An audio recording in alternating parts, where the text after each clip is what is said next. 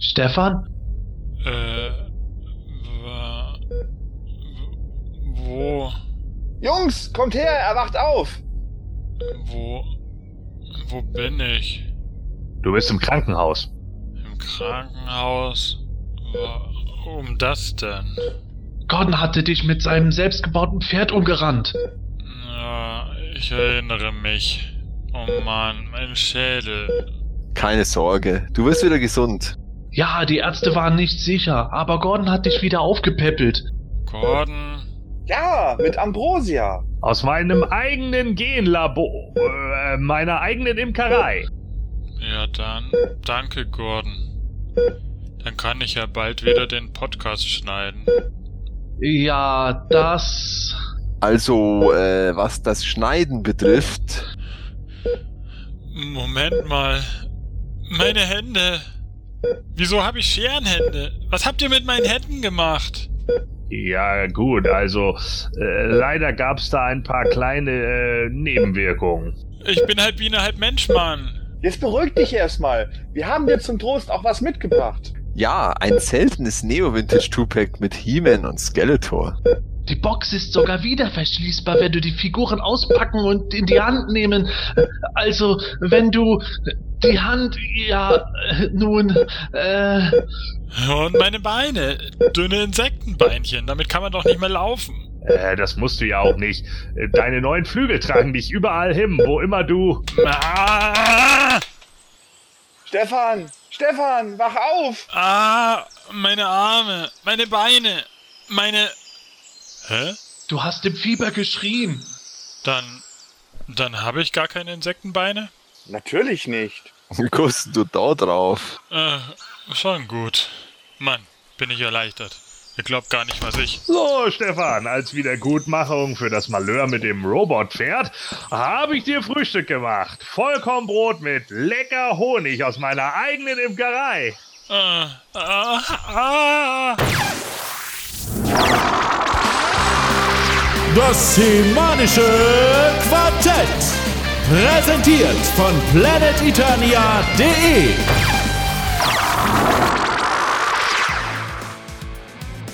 Passend zum guten Wetter reden wir heute über Buzz Off, den Herrn der Wespen himself.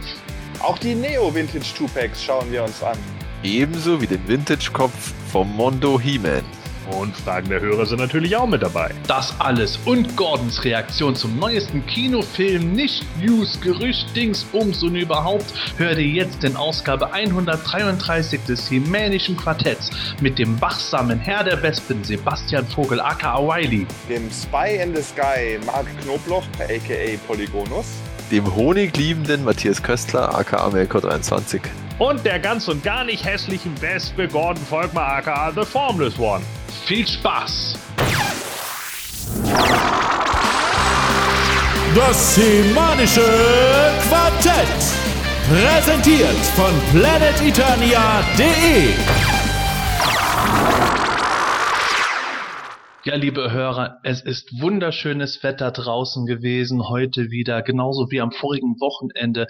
Das tut auch nichts zur Sache. Vielleicht hört ihr ja den Podcast gerade an einem Regentag. Dafür ist er genauso gut wie bei gutem Sommerwetter da draußen beim Joggen oder sonst was. Auf jeden Fall haben wir heute wieder einiges dabei für euch an Motothemen. Und weil wir so viele Motothemen haben, fangen wir heute bei den Hörerfragen mit der lange erwarteten Frage von unserem Wechselhaus Polygonus selbst an, der überhaupt nichts zum Moto fragt. Oder Marc? Ja, tatsächlich hatte ich da mal eine Frage gestellt vor ein paar Wochen. Und zwar, wer von euch mochte als Kind die Dino Riders und wer sammelt die heute noch? Gibt es irgendwelche Kindheitsanekdoten von euch zu der Toyline? Ja, Matthias. Äh, also ich kann mich erinnern, dass ich die äh, Zeit lang jedes Jahr in den Spielzeugkatalogen bewundert habe und auch in den Spielzeugläden, aber irgendwie äh, ähnlich wie, weiß nicht, bei Strax oder so, also bei anderen Spielzeugen oder bei bestimmten Lego-Themen, habe ich das dann immer genau zu dem Zeitpunkt, wenn man sich dann den Wunschzettel zusammenschreibt, immer wieder vergessen und mir dann entweder Masters of the Universe oder was anderes gewünscht. Also irgendwie, wenn ich nie zu den Dino Riders käme, ich glaube auch, weil man irgendwann gesagt hat, okay, äh, He-Man und Mask und äh, Lego und Playmobil und irgendwann klang's dann mit den Toylines oder damals mit dem Spielzeug und äh, also ich fand's immer total cool. Ich fand auch Dinosaurier schon immer äh, sehr interessant und ähm, ja, es ist eine super Idee, wie das da so gemacht ist, ja, dass da die, die Dinosaurier als, als Vehikel quasi oder halt als Kampfstation oder wie auch immer verwendet werden. Das sind ja auch so die, die Figurengröße ist ja irgendwie so maskartig. Mhm. Und äh, ich bin ja immer noch der Meinung, dass das äh, eine viel bessere Art wäre, Dinosaurier ins Kino zu bringen, als mit dem immer gleichen Jurassic Park Plot, dass irgendein Trottel sich ein Jurassic Park baut und dann sich wundert, dass die Dinosaurier ausbrechen und ja. Und oder, oder wie jetzt wieder im Trailer von dem nächsten Jurassic, äh, Jurassic World, äh, dass sie wieder einen Dinosaurier aufs Festland bringen und sich wieder wundern, dass das keine gute Idee ist. Ja, aber diesmal greift doch das Militär ein. Ja, dann. Das ja alles. Egal. Aber bei den Dino Riders, das wäre mal, das wäre mal ein cooler Film mit Dinosaurier. Fast so gut wie die Masters of the Universe Kinofilme. Fast so gut. Ja, Mensch, Gordon, wie sah es bei dir mit Dino Riders aus? Ja, äh, ist immer witzig, dass man Dino Riders sagt, ne? Die müssen Dino Riders heißen. Ah. Ja, aber in Deutschland finde ich klingt das lustiger. Ja, Dino Riders. Dino Rider. äh, ja, ich hatte äh, ein paar von den Dino Riders. Ähm, ich muss sogar überlegen. Äh, ich hatte den äh, Triceratops auf jeden Fall. Der war eigentlich auch ziemlich cool. Ähm, dann hatte ich den, oh, ich muss überlegen, ich glaube, ich hatte den Deinonychus, müsste ich auch gehabt haben. Gab's da zwei, einen Heroic und einen Evil. Ja, Echt? Ich, Ah, ja, zwei, sicher. Ist ja fast so wie Battle Bones. Ich dachte, dass da die Fleischfresser immer bei den Bösen waren und die Pflanzenfresser bei den Guten. Nee, Ne? Muss ich aber selber nachgucken. Aber ich meine, es gab den Deinonychus zweimal. Nee, das sogar. kann gut sein. Das kann sein, dass es Okay. den, der, der eine Deinonychus war dann, glaube ich, blau-braun und der andere war schwarzbraun oder so. Und der schwarzbraun ist die Haselnuss Deinonychus, das war dann der Bad Guy. Ich hatte auf jeden Fall den Bad Guy, weil da dieser, äh, dieser, ja, weiß ich nicht, Ameisenmann. Rulonia. Ich hab's gerade nachgeschaut. Ja, aber wie heißt der? Heißt der Ach so, nicht? wie der heißt. der Ameisentyp? Hieß der nicht sogar Antor oder so? Der heißt Entor, ja, stimmt. Ja, genau. Ja gut, es gab ja, gab ja mehrere von den von den Rulo, äh, von den Rulonian. Es waren ja Genau, alles voll- nur Repaints dann immer. Ah, so, okay. Ja, aber es waren ja einige zu den, zu den, die waren ja zu den äh, Viechern dann da mit dabei. Ja. So, ne? so, und, wel welches direkt jetzt bei ihm dabei war, meinst ja, und das müsste der Antor Genau, gewesen das war sein, Entor, genau. der aussah wie, wie dieser, ähm, wie diese Ameise halt. Und da hatte er natürlich den ganz knallharten Namen Antor. So, und äh, du? ja, das hammermäßig. Ja, und beim Triceratops müsste die, die Schlange dabei gewesen sein und der Hammerhead. Äh, wie die Schlange hieß, weiß ich nicht mehr. Ähm, Sidewinder? Sidewinder, ja, das kann sein. Und dann Was hatte war- ich, War Seidwein da nicht der Hammerhai? Ja, der heißt Hammerhead. der hieß Ah, Hammerhead. nee, der ist, okay, okay, ja. Ja, das war wieder so äh, blöd einprägsam. Das habe ich mir Sidewinder für die Schlange habe ich mir da nicht gemerkt, aber das kann man sich eigentlich auch Ja, merken. okay. Sidewinder. äh, und dann hatte ich noch den ähm, Saurolophus aus der zweiten. Da müsste Locus dabei gewesen sein. Das habe ich mir immer gemerkt, weil der immer auf dem Locus saß. äh, ja, Mann. ob man es glaubt oder nicht. Ja. Ähm, und das waren, glaube ich, die, die ich damals hatte. Ähm, äh, viel mehr hatte ich nicht. Ich wollte natürlich immer den Diplodocus oder den Tyrannosaurus haben, aber die habe ich nicht bekommen. Ich hatte dann noch diese Two-Packs und da gab's ja dann Questa und Rulon, glaube ich. Die beiden müsste ich gehabt haben und wenn mich nicht alles täuscht, Krulos. irgend- bitte? Krulos. Ja, oder Crewloss, ja. Äh, meinetwegen auch das. Also ähm, Crewloss und und äh, Questa hatte ich dann auf jeden Fall und dann äh, hatte ich noch irgendein Two-Pack, ich glaube mit irgendeinem Jungen und einem Vieh. Äh, aber da weiß ich auch gerade nicht mehr. Ich glaube, das war noch irgend so ein anderer, äh, so ein anderer Ameisentyp. Und später, jetzt, äh, habe ich, weil ja die Frage auch war, ob wir die heute noch haben, äh, jetzt habe ich das äh, Mammut äh, mit Grom und die, das Faultier mit Ulk. Das ist auch Ne, ein toller Name. Ja, fand das immer total witzig, das Faultier, deswegen. Ähm, und ja, ich glaube, das war's dann eigentlich auch soweit. Also die, die, äh, ja, ich fand die immer cool. Ähm, die haben auf jeden Fall geschockt. So, ich weiß auch, dass meine Mutter die gut fand, weil die alle irgendwie was konnten. und äh, ja, ähm, hatte definitiv was irgendwie, hat auch, hat, ach ja, und ein paar von den Commandos habe ich auch noch. Die habe ich ehrlich gesagt aber in, in Deutschland irgendwie nie wirklich gesehen. Äh, die Commandos, die habe ich auch erst später bekommen. Und ich muss echt mal gucken, welches andere Tupac ich noch hatte, außerdem von den beiden Anführern. Aber ich bin mir fast sicher, dass es irgendein einer von den kleinen Jungs war da mit irgendeinem so anderen Ant-Jockel drin. Naja, und äh, der, der war dann, glaube ich, vom Kopf her nicht schwarz, äh, sondern hellbraun oder irgendwie so. Ähm, ja, und äh, ja, da hätte ich natürlich gerne noch mehr von gehabt, ähm, aber die waren natürlich auch damals schon nicht so ganz billig. Und heute sind die ja unbezahlbar, ne? Also das ist ja, das ist ja lächerlich, was da teilweise für Preise wieder über den Tisch gehen. Letztens ist der Tyrannosaurus Rex ausgepackt, äh, für 300 Öcken schon wieder weggegangen und dann habe ich ihn einmal original verpackt gesehen, wo ich wirklich mit drauf geboten habe. Und ihr könnt mir glauben, ich habe keinen niedrigen Betrag geboten. Und ich bin Mhm. trotzdem nicht ansatzweise hingekommen. Mhm. Wie Also- kommt es eigentlich dazu? Ist es irgendwo, weil äh, da so viele Kleinteile dabei waren oder woran liegt es? Ja, natürlich auch das, ganz klar, äh, weil da natürlich unglaublich viel verloren geht. Ähm, aber eben auch, weil das auch wieder so eine Außenseiter-Serie ist, die aber trotzdem bekannt genug war, um dafür irgendwie eine Fangemeinde aufzubauen. Ne? Und da es natürlich dann nicht mehr so viele davon gibt, vor allen Dingen eben original verpackt nicht. Äh, und äh, wie du eben richtig sagst, so viele Kleinteile dabei waren, äh, die bei vielen auch kaputt gebrochen sind oder einfach verloren gegangen sind, äh, ist es natürlich auch für die kleineren Sachen schon echt krass. Und wenn ich so überlege, dass so ein Mini-Ankylosaurus, den du dann da irgendwie teilweise hast, original verpackt schon 80 Öcken kostet, äh, da brauchst du über einen Tyrannosaurus nicht nachzudenken, weißt du? Hm. Wahnsinn, das sind Ja. Preise. Und Ich hätte selbst, selbst die Ice Age Sachen, die ich ja damals gekauft habe, wo sie noch einigermaßen erschwinglich waren, so, selbst die liegen jetzt irgendwie schon bei 150 Öcken Ja, oder aber das- das war so der, der Schluss, wo wahrscheinlich viele nicht mehr äh, nichts mehr gekauft haben. Könnte das sein? Bei den Ja. Ice Age Sachen? Ja, natürlich. Also ich weiß auch noch, ich weiß noch ganz genau, da war ich damals in, in Hamburg im Horten. Weiß nicht, ob ihr den noch kennt, den Laden. Mhm. Ja. Mhm. Ist da jetzt Saturn drin oder sowas? Ich weiß es nicht genau. Auf jeden Fall, ähm, da war ich dann drin und da gab es dann plötzlich die äh, Dino Riders Ice Age. Und da habe ich dann noch gedacht, so krass, Dino Riders, ey, die hast du ja ewig nicht mehr gesehen.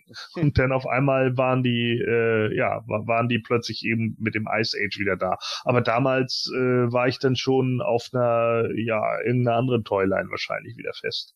Ja, krass. Boah. Ich glaube, das ist dann sowas, womit ich gar nicht mit Sammeln anfangen will, wenn ich mir diese Preise so Nee. anhöre. Boah, nee. Nee, ich meine, es ist kein Fass ohne Boden wie so andere Sachen. Ne? Da, da, da gibt's schon echt nur eine limitierte Auswahl an, an, an äh, ja, Dinos und so, die du eben hast. Aber äh, dafür sind halt dann einfach eben auch die Preise so unfassbar hoch. Und wenn du irgendwie überlegst, die, die erste Wave, die hat ungelogen, glaube ich, nur zwölf Dinosaurier oder so. Ja, kommt hin, ja, sowas. Aber, aber da sind halt der, der Hauptsaurier, Tyrannosaurus Rex und Diplodocus, wenn du die, äh, wenn du die äh, auf Karte haben willst, tatsächlich so, wie sie im, im Regal standen, dann zahlst du wahrscheinlich für beide schon 2000 Öcken. Das ist doch lächerlich. Boah, nee, also pff, das, das finde ich Ja. halt echt schon uferlos. Ne? Also wenn so 1000 Euro, also ich glaube, ich habe da, als, als der auf den geboten wurde, glaube ich, habe ich 550 Euro auf den geboten, Mann. Das ist nicht wenig Geld. Mhm. So, weißt du, und trotzdem, nö, nö, nö, wir müssen alle übertreiben. Ja, nee, alles klar. Aber das ist, dass es da auch so eine Fanbase gibt. Also Dino Riders fand ich selber auch immer cool. Man sagt ja auch immer, irgendwie Dinosaurier gehen immer. Aber ich habe das nie so bewusst erlebt gehabt, dass da wirklich eine Fanbase so dahinter steckt, die da wirklich so Mhm. kaufkräftig agiert. Ich dachte auch immer, das wäre halt so totale Nische. Nö, würde ich gar nicht mal sagen. Also wie gesagt, dafür war es einfach äh, äh, bekannt genug dann wieder, glaube ich. Und Ja. wie du ja richtig sagst, Dinosaurier gehen dann wieder immer, ne? Und das ist eben genau der Punkt. Also wenn ich schon sehe, irgendwie, dass so ein normal, loser Tyr Tyrannosaurus ohne alles geht teilweise für 40 Dollar. Ja. Und jetzt geht, ist zum Beispiel gerade auf Ebay ein, ein Ankylosaurus, den habe ich nämlich auf Beobachtung, äh, der liegt jetzt auch schon wieder bei 77 Dollar. Und der Ankylo ist der kleinste von den Scheißviechern. Lose oder mit Box? Was meinst Mit du? Box. Mit Box, okay, ja. Bei Lose kriegst du den ja auch noch für, für 15 bis 25, oder? Ja, aber überleg doch mal, Mann, du, du zahlst Ja. 77 und dann noch 33 Shipping, dann bist du schon wieder bei 100 Dollar, also bist du Ja. irgendwie bei, bei, keine Ahnung, 80 Euro. Das ist doch irre. Und so toll finde ich den auch nicht. Also die, die größeren fand ich wirklich genial, aber so die kleinsten Sets fand ich nie besonders spannend. Ne, und dann hast du noch solche Sachen wie den, den zweiten Quetzalcoatl oder so, ne, den Quetzalcoatlus oder sowas. Das ist dann ja äh, noch, noch die, die, äh, die, die spätere Serie, glaube ich, gewesen. War das dann Serie 3 oder so, äh, der dann dabei war. Und ich glaube, der liegt momentan irgendwie, weil die Serie 3 so selten wieder ist, äh, liegt der noch über dem Diplodocus. Der liegt dann irgendwie bei 600, 700, 800 Euro. Kleinen hallo? Dinosaurier. Weißt du, da denkst du doch auch nur, nee. Eigentlich überraschend, dass das nicht nochmal irgendwie neu aufgelegt oder gerevamped wurde, auch wenn es jetzt äh, nicht so ein großer Entertainment-Brand war, aber das hätte man ja spätestens im Zuge von äh, den diversen Jurassic Park-Filminkarnationen auch mal irgendwo probieren können. Ja, einen, da war das nicht ohnehin, dass die Originaltoys irgendwie eigentlich ursprünglich in Museen angeboten waren und dann wurden die ganzen Rüstungen dazu gedichtet? War da nicht irgendwas? Ähm, das Smithsonian hat die Figuren auch äh, rausgebracht, ähm, die gleichen Figuren ohne Waffen natürlich. Ach so, umgekehrt war's. Ja, ich Ja. glaube, dass die hinterher dann kamen. Ja, die kamen später. Ah, okay, okay. Aber äh, zum Thema Dino Riders äh, äh, Relaunch, ähm, da wir waren ja äh, auf der Spielzeugmesse in Nürnberg ähm, von, von MyMac aus und, und da hatten wir jetzt eine Toyline gesehen, die soll wohl Mitte des Jahres jetzt erscheinen. Ich habe auch jetzt gerade eben äh, mal gegoogelt, ob es schon Bilder gibt davon. Ähm, habe euch auch gerade hier so ein so ein Link mal geschickt. Ähm, ich habe aber jetzt nur ein Bild bei Amazon gefunden. Die, die Serie heißt Jurassic Attack. Da sind auch so, so Dinos, die dann beritten werden von Militärs und, und Ach ja, von, von The Core. Pff, frag mich Ja, nicht, wie die ja heißt. The, The Corpse geschrieben. Ne? ja, ja, wie, wie die Firma heißt, ich habe jetzt, ich habe jetzt nur Nee, gerade. nee, Bild das ist, nee, nee, das ist nicht die, das ist nicht die, die Firma. Das, das, der, diese, diese Spielzeug-Toyline heißt The Core. Äh, das ist eine, ja, im Endeffekt kannst du das vielleicht als sogar Chap Mai äh, äh, Toyline oder sowas nehmen. Die haben ganz viel. Die haben, äh, die gibt's immer beim beim Toys R Us. So, sieht Ja, immer aus wie so eine. Eigenmarke. Und die sind relativ günstig, also sind relativ preiswert. Und die haben ja alles Mögliche äh, unter diesem Logo, auch Flugzeugträger und hast du nicht gesehen so. Weil, und weil das- ich habe Ja, Ja, ja, ich habe da so ein, so ein Flyer, so ein Faltblatt mitgenommen auf der Messe und, und äh, die sollen in Deutschland dann wohl jetzt im Sommer kommen unter dem Namen Jurassic Attack. Ja, das, das Und- kann sein. Aber ich weiß, was du meinst. Also die, die, die Toyline selbst heißt eigentlich The Core. Also ja, The ich es jetzt gerade selber. Ich habe jetzt nur, nur aufs Bild geguckt bisher, ja. Ja, und, und, Ja. und äh, ja, st- steht hier sogar im Link, sehe ich gerade, The Ja. Core, ja. Genau, und, und das ist eigentlich die Toyline. Also das ist eigentlich so eine, ja, du kannst eigentlich sagen, eine Kriegsspielzeug-Toyline, ne? Das sind halt ständig irgendwelche Soldaten mit, mit Helikoptern, mit, mit, es gibt einen riesigen, also wirklich einen riesigen Flugzeugträger, der ist echt mega groß. Äh, der kostet, glaube ich, 100 Öcken oder so. Also zu teuer sind die eigentlich nicht, weil die halt relativ viel und, und doch, ich glaube, dann wieder auch recht günstig irgendwie produziert werden. Und äh, die machen momentan halt ziemlich viel so. Die haben, glaube ich, auch so eine Adventure-Serie, wenn mich nicht alles täuscht, die so ein bisschen äh, an Indiana Jones so imitiert. Ja, genau. Die haben sogar auch Piratenserie. Also Ja, genau. Grunde alle Felder habt, die nicht durch wirkliche Lizenzserien äh, geführt werden. Die Genau. Militärsachen, die sind auch, also das sind riesige Teile, wo du sagen kannst, wenn du eine G.I. Joe-Sammlung irgendwie mit inoffiziellen Sachen aufpeppen willst, da bist du genau richtig. Aber hallo. Und äh, also ich muss sagen, ich, ich habe es mir angeguckt und ich habe teilweise echt überlegt, ich glaube, als Kind hätte ich es auch geil gefunden. So vor allen Dingen das Riesenteil da stehen zu haben. Also das ist ja schon echt mega groß. Ja, das ist ja, Flugzeugträger ist da das einzige, glaube ich, was sie von der Größe noch nicht gebracht haben. Doch. Der Ja? ist. Ja, ja, den gibt's, das sag ich ja. Okay, ich, ich dachte, ich dachte, kostet 100 Euro. also ich dachte, es hätte bisher nur für diesen gigantischen Helikopter für 50 Euro gegeben. Okay, den Träger habe ich glaube ich noch nicht gesehen. Der war im äh, Toys R Us in Göttingen. Ja, das ist bei uns immer in einer anderen Reihe, wo ich relativ selten reinschaue, wenn ich nach was gucke. Mhm. Ja, sehr geil. Ja, Marc, wie sieht es bei dir denn mit Dino Riders aus? Wenn du schon selber gefragt hast, du hast bestimmt voll die Riesensammlung. Die Riesensammlung. Nein, tatsächlich habe ich aber noch äh, alles Sets aus meiner Kindheit. Äh, und die sehen eigentlich noch sehr gut aus, bis auf hier und da mal eine Stelle was abgebrochen und wer geklebt wurde. Ich hatte als Kind auch, mein erster war auch der Ankylosaurus, so, so ein kleines Furzding. und, äh, und ich weiß noch, irgendwann danach, an Weihnachten habe ich tatsächlich den riesen T-Rex bekommen und es gibt noch ein Bild, wo ich da sitze unter dem Weihnachtsbaum mit meinem kleinen Bruder und, und der hatte den Torosaurus und äh, ich habe den T-Rex und wir sitzen da beide mit den Boxen und wir sind hinter den Boxen eigentlich kaum noch zu sehen. Und ja, und, und den, den, die habe ich also auch noch aufgebaut in meiner Vitrine. Äh, außerdem den beiden habe ich noch den Pteranodon mit Saurierfalle und den Pachycephalosaurus und zwei, ein, ein so Two-Pack mit Figuren hatte ich noch. Und ich habe jetzt neulich gemerkt, dass mir für meinen T-Rex einer der Piloten gefehlt hat. Also einer der, der Volonia. Und da habe ich versucht, über PE und, und, und Ebay den zu kriegen. Und dann habe ich aber dann in Spanien tatsächlich einen Händler gefunden, der welche hatte zu vernünftigen Preisen lose Figuren. Und da habe ich dann gerade, um Versand zu sparen, noch ein paar, neue, paar andere Figuren noch mitbestellt. Aber im Zuge dessen habe ich auch, was Gordon sagte, die Preise mal so ein bisschen ausgecheckt. Und, und es gäbe da schon den einen oder anderen, so Triceratops fand ich damals ziemlich geil.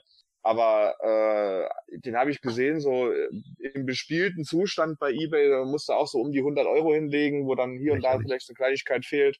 Aber ich glaube, da bin ich mit Moto mehr als ausgelastet. Ja, und wie gesagt, das ist einfach lächerlich. Ne? Also das ist ungefähr genau in der gleichen Kategorie. Spielt auch, vielleicht kennt ihr das noch, Starcom, Ja. äh, die die Figuren, die diese Magnetstiefel Ja. hatten. Äh, Ja. Und das in der Preisklasse äh, läuft das ungefähr gleich. Also Starcom ist auch so eine so eine Sache, die ist dann auch wieder äh, äh, zwar irgendwie Nische, aber nicht Nische genug, weißt du? Die sind dann doch wieder noch bekannt genug gewesen, dass man die irgendwie hatte. Da gab es ja auch dann auch so eine so eine Comic- oder Zeit-Cartoon-Serie zu. Ich glaube, Dino Riders hatte eine Staffel und Starcom hatte halt auch eine Staffel.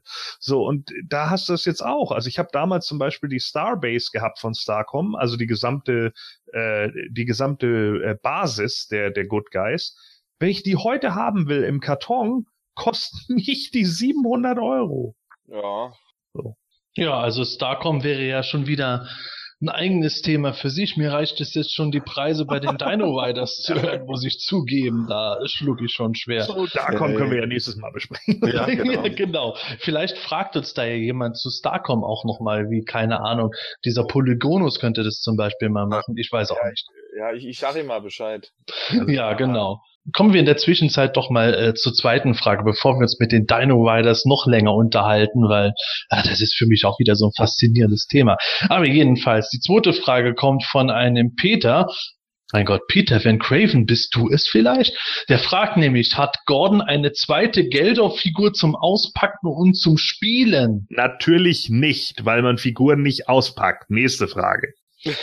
Danke, dann stell die nächste Frage doch mal, Gordon. Ja, da hat Pascal Reber nämlich gefragt, spielt jemand von euch Zelda Breath of the Wild? Das wäre doch die perfekte Grundlage für ein Moto-Game. Es gibt verschiedene Völker, wie Steinmenschen, Fischmenschen, Vogelmenschen. Es gibt ein magisches Schwert, ein verfluchtes Schloss, Reittiere, Rüstung mit verschiedenen Fähigkeiten, geheime Orte und, und, und. Wäre ein Eternia-Game in dem Stil nicht toll?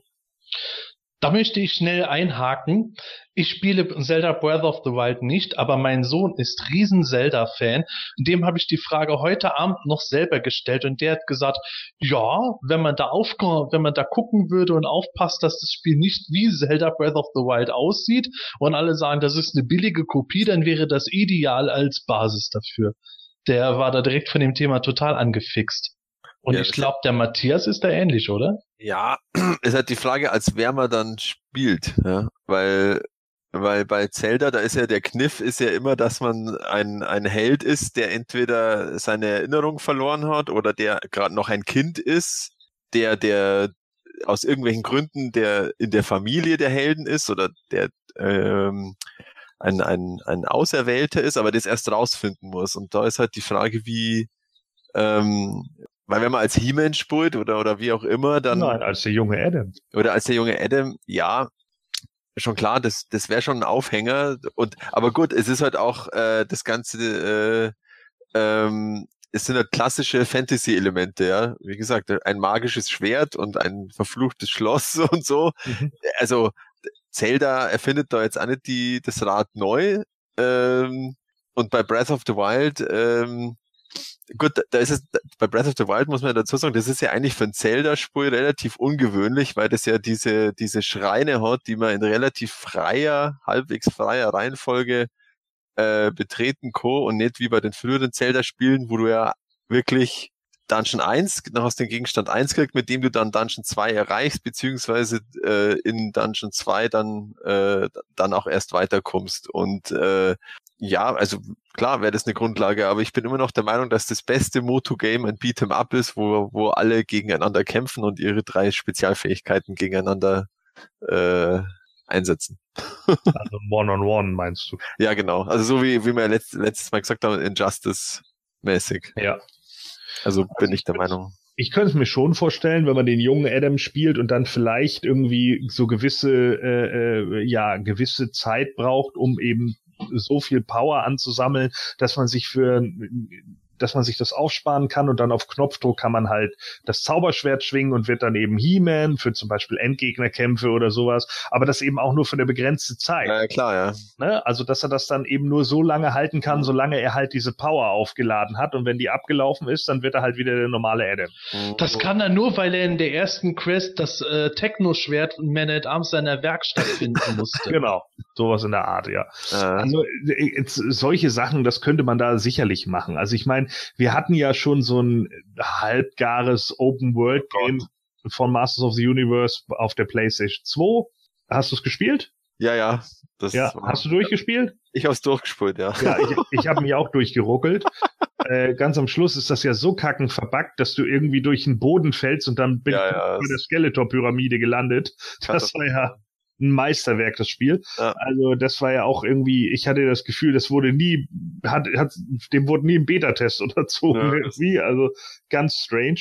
Ähm, hätte man das ordentlich gemacht, ja, dem vielleicht mal Mhm. drei, vier Monate mehr Entwicklungszeit gegeben, hätte ich mir vorstellen können, hätte das was ganz Gutes werden können. Aber so war es natürlich, äh, ja. Ja, das hatte ja auch so Produktionshölle. Das war ja, glaube ich, auch bei drei oder vier Firmen, also, also Ja. ähm, Vertrieb und, und ich weiß nicht, ob Entwickler auch gewechselt hat sogar. Würde Und das war ja wundern. ursprünglich noch für die, äh, ich glaube, es war sogar, war es noch angekündigt für, nee, es war angekündigt schon für PS2 und Xbox und GameCube sogar, aber ist dann schlussendlich nur noch irgendwie auf der PS2 und zwar auch ganz zum Schluss. Also das war so ein, da war die PS2 eigentlich schon am Ende ihres Lebenszyklus und da haben sie es noch irgendwie veröffentlicht und Ja. ähm, Wahrscheinlich war da vorher schon zu viel Geld reingeflossen, Ja. musste noch der Vertrag erfüllt werden. Genau, das kann sein. Und weil das war ja noch der, das war ja noch die 2000X Lizenz, aber da zu dem Zeitpunkt war ja auch 2000X schon längst äh, auch wieder aus jeglicher, aus jeglichem Spielzeughandel und ähm, aus, dem, aus, den, aus den Fernsehsendern mit der Zeichentrickserie verschwunden. Also das ganze Begleitmaterial, was dann noch für einen eventuellen Hype hätte sorgen können, war schon, war schon weg. Also Ja. es war, war natürlich, äh, ja, wie gesagt, ne, wann, wann ist die PS3 auf den Markt gekommen? Ja, das war so, 2006? ja, so Mitte Nuller Jahre, ja. Ja, und ich glaube nämlich, also ich meine, dass He-Man Defender of Grayskull kam 2005. Ja, ja, so, oder vier, fünf, ja, genau. Ja, Genau, 2005, ja, glaube ich, war so, ja. ja, und das war, ja, also wie gesagt, schlecht. ähm, ja, äh, Ken, äh, Ken und ich hatten das ja damals dann gedaddelt und am Schluss hab nur noch ich das gedaddelt, weil er so Ja. angenervt war davon. Ja, ja, das ganz, und ich habe ganz dann einfach gesagt, nee, wir zocken das jetzt durch, ich will das Ende sehen. Ja, Und es war, es war einfach, ja, es war die Mühe nicht wert. Ja. Nee, also an sich, klar, ist so ein, Se so ein Setting, also Open World oder, oder Adventure auch was für Masters of the Universe, ähm, klar, aber leider macht's keiner. Ja, Marc, wie sieht's denn bei dir aus? Hast, hast du das Zelda-Spiel gespielt? Äh, Nein, das letzte Zelda-Spiel, das ich gespielt habe, war für Super Nintendo. Ähm, Allerdings hieß bei meinem letzten Durchgang da Link auch nicht Link, sondern He-Man. Oh. Oh. Ach so, das kommt mal einstellen. Ich habe jetzt gerade gedacht, was war das für ein Naja, du Bug? konntest, du konntest Oh. den Namen einstellen. Ja, ich habe jetzt im ersten Moment gedacht, Moment, wieso war das jetzt? Ich habe Ja. nicht so weit gedacht, Entschuldigung. Ich glaube tatsächlich waren fünf oder sechs äh, Zeichen, die man verwenden konnte, für den eigenen Genau. Namen da einzugeben. Ja, genau. Äh, das neue Zelda-Spiel, also äh, von den neueren Zelda-Spielen habe ich nie was gespielt. Ähm, aber das beste Motu-Game ist eigentlich doch Tempest of Grayskull, oder? Ja, das hat so viel, das hat so viel Tiefe und so eine coole Story auch. Wahnsinn. Ja. Ich habe das nie spielen können, hört doch auf. Hm, Tempest of. Grayskull hast du nie spielen können? Du, mein, du meinst, meinst du das, du meinst das andere, oder? Das äh, auch so. Ach so, ihr habt das Tappers jetzt gemeint. Ah, nee, das andere ist ja the most powerful game in the universe. Äh, nee, das, Okay, ja. ja stimmt, das ja, ist Tappers hier. Tempest ist doch das Beste, oder? Langzeitspielspaß ohne Ende. Nicht wirklich. Ach, Tappers, der Wahnsinn. Alle- Allein der Nervenkitzel bei den Turnieren. Ich weiß gar nicht, äh, wenn, wenn jetzt gerade äh, derjenige zuhört, der bei dem Tappers-Spiel Leckerbeck hier heißt, den ich bei einem äh, Turnier um ge- sagenhafte vier Levels irgendwie gerade noch geschlagen habe, um auf Platz drei zu kommen, meld dich mal. Ich wäre ganz interessiert daran, wer du bist. Hat jetzt gar nichts damit zu tun. Entschuldigung. Ja, nö, alles gut. Aber Marc, was wäre für dich denn interessant? Also Rollenspiel, Open World mäßig äh, bei Masters oder wie Matthias sagt, Beat 'em up. Boah, Beat'em Up, Jump'n'Run, Open World. Wäre mir eigentlich egal. Ich glaube, ich würde es sowieso kaufen, um ihn zu stellen. Ich habe ja auch das PS2-Game, äh, habe ich aber auch nur ausgepackt, um es einmal bei meinem Bruder damals auf der PS2 spielen zu können. Mhm. Also, äh, und seither steht es halt in der Vitrine. Hat sich voll gelohnt. Ja, also ich, ich hatte dann danach irgendwie nicht mehr viel Gelegenheit und dann hat er sich aber auch die PS3 zugelegt und dann war irgendwie die Gelegenheit nicht mehr da, das nochmal zu daddeln. Ein reines Meisterwerk. Ja, man muss ja sagen, also die meisten Masters of the Universe Games, auch so äh, auf C64 und hast du nicht gesehen, die waren alle eher schwach. Also Ja, ja. gab's das- halt. Das Da möchte ich übrigens noch mal festhalten, dass ich ja das äh, C64er äh, Roleplay Game, das habe ich ja durchgespielt und ich habe das aufgenommen äh, und das werde ich bald mal, das glaube ich auch schon seit einem Jahr, ne? Let's Play. Sehr gut. Muss, muss, genau, werde ich als Let's Play dann mal auf PE veröffentlichen, glaube ich. Oh, Das ist einfach nur, um allen mal zu zeigen, was für ein Quatsch dieses Spiel eigentlich war und dass man da damals nie von alleine drauf gekommen wäre, ohne komplett Da musstest du doch frei eintippen, was du machst, oder? Das war so ein Ja. Parser, oder? Ja, genau. Ja, genau. Und du hattest dann damals, glaube ich, irgendwie nur so ein kleines Heftchen dazu, welche Commands es irgendwie gibt oder so. Ähm, aber Okay. ansonsten ist das halt alles total dö. Also ich, da hast du echt stundenlang nur dran gehangen, um überhaupt erstmal rauszufinden, was soll ich denn jetzt hier machen? Also, also es ist total Wie strange. komme ich aus diesem Raum raus? Richtig. Und dann gab's ja noch eins, das war so ein bisschen Side-Scroll-mäßig. Das war ganz cool eigentlich, weil du sogar so ein, zwei Charaktere erkannt hast. Aber das war, hatte einen Schwierigkeitsgrad, der war lächerlich hoch. Am Schluss bist du irgendwie Ja. in Castle Grayskull oder so und wirst nur abgeballert, wo du auch denkst, so okay. Und dann gab's noch eins zu einem Film. Und das, also zu dem Film halt. Ja. Und, und das war halt auch so ein Meisterwerk, weil das eigentlich nur so ein, so ein äh, eigenes Spiel war, wo man einfach nur Masters of the Universe draufgeklatscht hat. Und das hatte überhaupt nichts mit den Figuren zu tun. Also auch richtig cool. Okay. Ja, ich, Eieieiei. mir fällt gerade noch ein, ich habe auch das äh, Viewmaster-Spiel da gespielt von Masters of the Universe. Das ist aber auch bestenfalls Kategorie, ja, ganz nett. Also das ist jetzt gerade ganz neu, in Anführungsstrichen, in den App Stores ist, oder? wie? Ja, nee, neu ist das nicht mehr. Nicht mehr Äh, neu, genau. Der Viewmaster ist ja schon vor zwei Jahren, glaube ich, rausgekommen, Ja. Virtual Reality und Ja. Ähm, die, und die Apps, die haben auch in den, in den App Stores steht auch immer dabei, dass die äh, eventuell dann nach einem gewissen Datum gar nicht mehr angeboten werden. Mhm, mhm. Äh, ich habe neulich bei uns im, im, im Toys R Us habe ich äh, die die Viewmaster Sets, die deutschen äh, Sets dazu rumstehen sehen. Da stand hinten drauf ein Ablaufdatum, äh, das dann schon in der Vergangenheit lag. Denke ich mir, wer das dann noch kauft, ist selber schuld. Ja, stellt euch vor, ihr kauft dann dieses Viewmaster Spiel oder dieses Betrachtungsset quasi und, und, und und legt das dann zu Hause, legt euer Handy in diesen Viewmaster rein und dann Edge Badge im App Oh. nicht mehr. Krass. Also, Edge da Badge. Ja, da, da dann sie sich einfach sozusagen ab, oder da wird, da sichern sie sich ab, äh, dass sie halt dann die, die Apps nicht mehr weiterentwickeln, weil wie man sieht, wie man jetzt bei dem anderen He-Man, äh, bei diesem Most Powerful Game in the Universe, das, da, da ist ja einfach die Lizenz abgelaufen und dann haben sie es nicht mehr weiterentwickelt und jetzt kannst du das nicht mehr installieren, Ja. weil, weil das dadurch aus dem App Store rausgeflogen ist. Auch durch die technischen Voraussetzungen. Und, und hier Ja. dieses Viewmaster Game äh, habe ich jetzt schon mehrmals gelesen, wo Leute sich das dann runtergeladen haben aufs Handy und gedacht haben, hä, was muss ich denn da überhaupt machen? Wie funktioniert das denn? Ja klar, wenn ich den Viewmaster nicht habe und ich habe dann, Dann schaut's komisch. Ja, Wo lade ich mir denn den Viewmaster runter? ja, genau. Eieiei. Okay, ja, äh, Masters und Videospiele, eine bislang eher traurige Geschichte. Vielleicht kommt mal wirklich ein Spiel raus. Ob jetzt wie bei Zelda Open World oder Beat'em Up. Hauptsache es kommt ein gutes raus. Ja, vielleicht zum neuen Kinofilm. Ja? Ja, weil zu Kinofilmen ja oft so gute Spiele Ja, ja, genau. Naja, also äh, seien wir mal nicht zu negativ. Ich, ich sage auch, ja, vielleicht zum neuen Kinofilm ein gutes Spiel. Wahrscheinlich kommt das Spiel noch vorm Kinofilm, aber dazu später mehr. Auf jeden Fall vielen Dank wieder fürs Einsenden der Fragen. Und äh, liebe Hörer, wenn ihr auch wieder Fragen an uns habt, stellt sie uns im Forum von Planet Eternia im entsprechenden Thread vom Himmänischen Quartett, irgendwo im neuen Thread oder im Volk von Eternia Forum ist es bei uns auch möglich. Oder stellt die Frage direkt auf YouTube oder schickt sie uns über Facebook. Es gibt so viele Kanäle. In der Not fragt, fragt uns einfach irgendwo, wo ihr ähm, sie hinschicken sollt oder wo ihr sie stellen könnt. Eigentlich gibt es keine falsche Methode. Wir finden die Fragen der Regel schon und wenn wir mal eine übersehen sollten, könnt ihr uns ja gerne nochmal dran erinnern. Ich freue mich auf jeden Fall auf weitere Fragen in den nächsten Folgen und wir kommen jetzt zu unseren Neuigkeiten. Ja, und unsere Neuigkeiten fangen direkt dort an, wo wir letztes Mal aufgehört haben. Wir hatten da ja über Moto Classics Stridor geredet oder auf gut Deutsch Stridor. Äh, da hatte der Stefan ja nochmal schnell ein kleines Update eingesprochen, wie wir es erwartet hatten, nachdem die Aufnahme zu Ende war, kam doch nochmal eine Nachricht. Bei Stridor ist tatsächlich der Vintage-Helm auch mit dabei.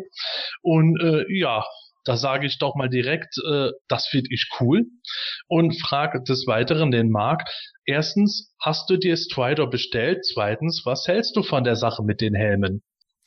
Erstens ja, zweitens voll in Ordnung. Damit haben sie die Fans alle glücklich gemacht. Ähm, witzigerweise habe ich mir mal Gedanken gemacht, wenn jetzt nicht in der Moto Classics Line Nightstalker als erstes erschienen wäre, sondern Stridor und sie hätten bei diesem Stridor dann den, diesen roten Nightstalker Helm dabei gepackt. Da wäre zwar damals der Aufschrei groß gewesen, äh, ähm, dass der nicht ganz vintage akkurat aussieht, aber da hätte es dann keinen gestört, wenn Nightstalker später ein pures Repaint gewesen wäre.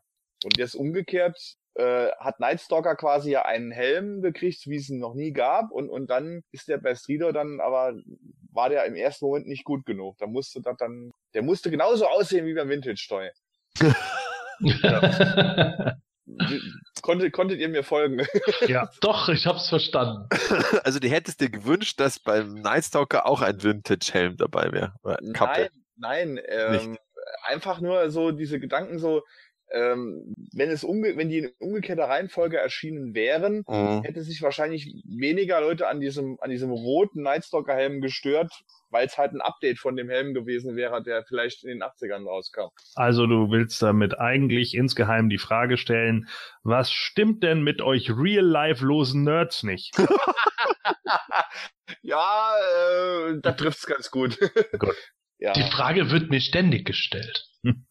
Ja, natürlich ist es schön, dass der jetzt auch eine Kappe bekommt, die genauso aussieht wie beim Vintage-Toy, aber ich hätte ihn auch genommen mit dem anderen Helm. Oder nur mit dem anderen Helm. Ja, wie sieht's denn beim Rest von euch aus mit dem Helm? Was sagt ihr dazu, Gordon? Ja, ist Fanservice. Äh, ich bin, wie gesagt, immer noch der Meinung, dass Super Seven das macht, weil sie so viel Schelte bekommen haben die letzten Monate. Und äh, gehe einfach stark davon aus, dass sie deswegen jetzt irgendwie besonders daran gucken, dass sie äh, die Leute wieder an, äh, an den Laden kriegen. Und momentan machen sie es ja damit eigentlich richtig. Wenn es jetzt auch noch ordentliches Plastik etc. ist und man nicht den Helm einmal aufsetzt und dann bricht er gleich in der Mitte oder sowas, dann ist ja alles gut. Der Kopf bricht ab, wenn man den Helm aufsetzt. oh Gott. Wo, wobei man bei Nightstalker ja sagen muss, also das ist schon ein ziemliches Gewicht mit dem Helm zusammen. Also die Gelenke vom Hals, die äh, sind bei mir zumindest da äh, nicht äh, die festesten gewesen, wenn der Helm mit drauf sitzt. Das hält sich zwar grundlegend in der Position, aber so jede Pose und so hält dem nicht Ja, ganz stand. Mhm. Aber äh, Gordon, meinst du, meinst du wirklich, dass die das jetzt erst aufgrund des Fanfeedbacks gemacht haben oder dass sie von Anfang an geplant hatten, diesen Helm zu bringen? Weil da hatte der Brian Flynn ja vorher auch so Andeutungen gemacht. Hatte er? Ja, der hatte äh, auf Nachfrage auf Twitter oder Facebook oder wo das war halt gesagt gehabt, ja, wer sagt denn, dass Strider mit nur einem Helm kommen würde? Und dann wurde der eben eine Woche später tatsächlich gezeigt. Ja, das kann auch tatsächlich sein. Also äh, warum auch nicht? Aber ich kann mir trotz alledem auch vorstellen, dass sie die die Pläne äh, für den Stridor halt schon ziemlich eindeutig in der Zeit gefasst haben, wo sie halt ewig und drei Tage lang das Problem mit dem ganzen anderen Kram hatten und dass sie sich dann vielleicht Ah, sagen, ja okay, äh, wir machen jetzt auch noch Vintage-Kram dazu. Okay, meinetwegen. okay, ich verstehe, was du meinst. Matthias, wie sieht's bei dir aus? Ja, ich glaube auch, dass sie das schon länger geplant haben und dass sie da, dass sie das mit dem, also dass sie es nicht gleich äh, enthüllt haben mit der Vintage-Kappe. Das war vielleicht auch so ein bisschen einfach äh, Fandom ärgern oder dass man halt einfach noch mehr was verkünden kann. Ja. weil sonst hätten sie ja sozusagen Streeter enthüllt mit zwei Kappen, okay, gut. Und so war es halt dann noch eine Woche später nochmal. Übrigens, Streeter hat auch zwei Kappen, noch eine News. Ähm, und äh, ja, also für mich ist das auch ist eine coole Aktion und mir gefällt der auch jetzt besser, diese modernisierte Vintage-Kappe, weil die, äh, als, als da dieses äh, Photoshop-Beutel letzte, äh, beim letzten Mal, was wir auch besprochen haben, weil ja, äh, äh, da war ja dann auch nur dieser Stummel drauf, der da ein Horn sein soll vom, von der Vintage-Kappe und da ist es jetzt ein wirkliches Horn, ein kleines Horn, aber immerhin. Und ähm, ja, ich, ich weiß es noch nicht, ich weiß es noch nicht, mit welcher Kappe oder Helm ich es dann aufstehe. Ich, pff, keine Ahnung. Das kann man ja auch wechseln. Also, Oder zwei Stück kaufen. na, das mache ich nicht. Nein. Das, das wäre ehrlich gesagt jetzt meine nächste Frage gewesen, weil gerade bei dir, Marc, und dir, Matthias, hätte ich ja noch halb damit gerechnet, dass ihr es jetzt bringen würdet und bestellt euch mehrere davon. Nur damit ihr die mit verschiedenen Helmen aufbaut. Oder ohne Helm. oder, oder halt Army Building. Ja, genau. Weil eig- eigentlich könnte man ja drei Striders jetzt aufbauen. Einen ohne Helm, einen mit dem Repaint-Helm, einen mit dem Ja, neuen Helm. stimmt, ja, eigentlich, ja. Ja, könnte man natürlich, aber Könnte man. ich weiß auch nicht, was die Leute immer äh, jetzt sagen, so, oh ja, der Strider ist ja gar nicht so teuer. Ja, ich meine, ich habe für Nightstalker im Abo damals noch 45 Dollar bezahlt. Was kostet Strider jetzt? Äh, Also äh, bei Space kostet er 90. Ja, aber jetzt bei bei, Meti, äh, bei, bei Super 7 äh, äh, kostet er was 60 oder was? 60 Dollar, ja, genau. Ja, also ich meine, das ist ja, es sind ja auch schon wieder 15 Dollar mehr, Mhm. als er, als er vor zwei Jahren oder vor drei Jahren bei Meti gekostet hat. Ja, klar.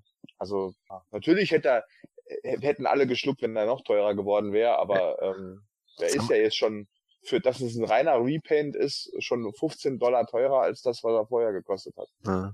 Es waren halt alle irgendwie wohl schon auf was Dreistelliges eingestellt. Ja, Wobei das ja auch wirklich so eine Geschichte war, äh, dass man jetzt gesagt hat, okay, es kommt drauf an, äh, ob sie jetzt die äh, alten Formen recyceln können, dass sie die doch nochmal kriegen oder ob sie neue Formen machen, weil äh, das hatte ich ja schon mal gesagt gehabt. Ich bin überzeugt davon, hätten sie jetzt nicht diese alten Formen irgendwie über Mattels Fabrik nochmal äh, benutzen können oder benutzen lassen können, wovon ich jetzt überzeugt bin, dann bin ich mir sicher, dass sich äh, das Ganze nicht äh, ergeben hätte so wie wir es jetzt sehen, weil das Pferd dann wirklich extrem teuer im dreistelligen Ja, Bereich geworden wäre. Und äh, seien wir mal ganz ehrlich, wie viele Leute hätten dann, was weiß ich, 150 bis 200 Dollar am Ende gezahlt für ein Pferd, das eigentlich genauso aussieht wie das, was sie schon haben, eine andere Bemalung, nur weil Super Seven jetzt die Formen hätte neu machen müssen. Also das hätte man vielleicht verstanden, aber dann trotzdem gesagt, ey, sorry, nee. geht nicht. Geht nicht. Zu teuer gerade oder so, ne? Ja. Aber Marc, bist du begeistert von dem Gaul? Natürlich. Das ist Nein. endlich das, was ich hören wollte. Also ich muss sagen, äh, natürlich ist der schick gemacht, auch der Nightstalker war schick gemacht, aber die Robotpferde zählten nie so zu meinen Favoriten, auch in den 80er nicht. Äh, hatte ich, hatte ich auch nicht. Mein Bruder hatte Stridor, aber ich fand den stinke langweilig. Ähm, ja, also da würde ich mir andere Sachen eher wünschen. Ein Landshark oder sowas. Oh, hör auf, ein Landshark oder Spider wären echt so geil. Aber ich höre das mittlerweile echt ganz oft, dass viele irgendwie sagen, naja, so doll war Stridor eigentlich nicht und als Stalker auch nicht, aber ja, es ist irgendwie so fester Motobestandteil. Natürlich, genau. Äh, Point Red und Talonfighter gehören auch irgendwo dazu, aber ich hätte halt auch äh, fünf Fahrzeuge eher benennen können, die ich lieber gehabt hätte, wie einen Point Red und Talonfighter. Oh ne, das hätte ich mir schon gern. Aber gut, da gehen ja die Meinungen auseinander. Da brauchen, da brauchen wir ja nicht drüber reden lang. Ja, okay, also mit Strider müssen wir mal schauen. Ich glaube, Anfang August sollte jetzt ausgeliefert Ja, genau. werden. Richtig, Matthias? Ja, das haben sie jetzt noch ein bisschen, also ich dachte, dass sie irgendwo mal geschrieben haben, dass genau nach der San Diego Comic Con dann verschicken, aber da haben sie dann wahrscheinlich mal kurz überlegt und so, oh, oh, ist vielleicht doch ein bisschen stressig, dann lassen wir uns noch mal eine Woche Zeit und sagen Anfang August. Ich glaube, wir haben schon in der letzten Podcast-Folge sogar gesagt gehabt, dass es so Anfang August Ja, okay. würde. Aber gut, wer weiß, wo ich da wieder irgendwas aufgeschnappt hatte. Ja, das, das stand unterschiedlich und jetzt haben sie es nochmal ja. bestätigt Anfang August. Ja, genau. ja ich freue mich auf jeden Fall. Ja. So, machen wir weiter mit den News. Jetzt kommt es. Gordons Thema, der Masters Kinofilm. Nochmal da. Ich glaube, Gordon muss sich heute gar nicht großartig aufregen, sondern Gordon wird sich eher amüsieren, weil es gab ja, ihr hört es schon, er lacht. Wir hatten nämlich äh, vor einigen Tagen eine Nachricht, wo äh, diverse Webseiten alle voneinander kopiert, äh, also geschrieben haben, Ja. dass es irgendwie so Plot-Details gäbe, nämlich dass irgendwo Skeletor und He-Man im neuen Kinofilm Brüder sein werden und sowas und auch welche Charaktere vorkommen sollen. Und äh, ja, kurz nachdem das kam, haben, hat sich der angehende Regisseur oder der aktuelle Regisseur gemeldet und gesagt, alles Quatsch. Richtig, Matthias? Ja, ist richtig. Also äh, das ist für mich dann tatsächlich jetzt die eigentliche Nachricht, dass sich tatsächlich mal einer, der äh, sozusagen beteiligt sein soll, dann auch dazu äußert. Also das ist das, das ist mal was Neues, soweit ich weiß. Also das, äh, also soweit ich das verfolge, die letzten Jahre gab es das noch nie, dass dann sich tatsächlich mal einer dazu äußert. Außerhalb oder oder jetzt äh, nicht in der Zeit, wo es äh, ähm, wo es dann schon wieder verworfen ist, weil ich glaube, bei, bei den anderen war es immer so, die haben sich dann immer erst dazu geäußert, wo dann ihr jeweiliger Teil dann schon wieder verworfen war. Und äh, ja, ja, es heißt wieder weiter warten und da hat halt wahrscheinlich einfach einer jetzt das, äh, also ich habe da ja ein bisschen rumgerechnet und das könnte dieses Drehbuch von Christopher Jost gewesen sein, das er Ende 2015 geschrieben hat. Und äh, das ist halt jetzt wahrscheinlich irgendwo aufgetaucht oder ist halt jetzt wahrscheinlich darf man jetzt halt herzeigen und dann hat halt einer diesen komischen Hashtag, der Hashtag-Show da gesteckt und die haben gemeint, sie haben da jetzt einen, einen riesen Coup gelandet. Ja, ich glaube nicht einmal, dass es das von dem Christopher Jost per se ist, sondern äh, abgesehen von der Brudergeschichte, ähm, wobei mich interessieren würde, wie sie dann eine Dauer später eingebaut hätten, aber egal. Also die Brudergeschichte war für mich neu. Alles andere kam mir irgendwie merkwürdig bekannt vor, wo ich dann gedacht habe, das hatten wir doch schon mal bei irgendeinem Regisseur äh, vor zig Jahren gehabt, in genau dem Stil, wo äh, das Drehbuch noch Grayskull hieß. Und ich, äh, ich glaube, das ist tatsächlich wieder sowas, wo man irgendwie merkt, dasselbe Drehbuch wird irgendwie fünfmal durch den Fleischwolf gedreht, bis dann irgendwie der Ex Executive Producer äh, dann irgendwie meint, jetzt ist es ganz neu und es ist dasselbe in Blau. Keine Ahnung. So kann ich es mir halt erklären. Aber Ja, das egal. Also was ich Ja. mir erklären will, ist ja eigentlich auch nicht so wichtig und nicht so interessant wie das, was Gordon zu der Geschichte sagt. Sieh sie dir an, deine flotte junger Jedi. das sage ich dazu. Ja, also äh, für mich natürlich hier eindeutig äh, genauso schön wie dieses Poster, das irgendwie jemand ge gepostet hatte bei Planet Eternia und dann, ja, das wäre ja richtig cool für den nächsten Masters-Film. Habe ich gesagt, ja, das ist ein Fanart von 2015 das geistert schon seit Jahr und Tag durchs Netz. Und das hat überhaupt nichts mit dem neuen Film zu tun.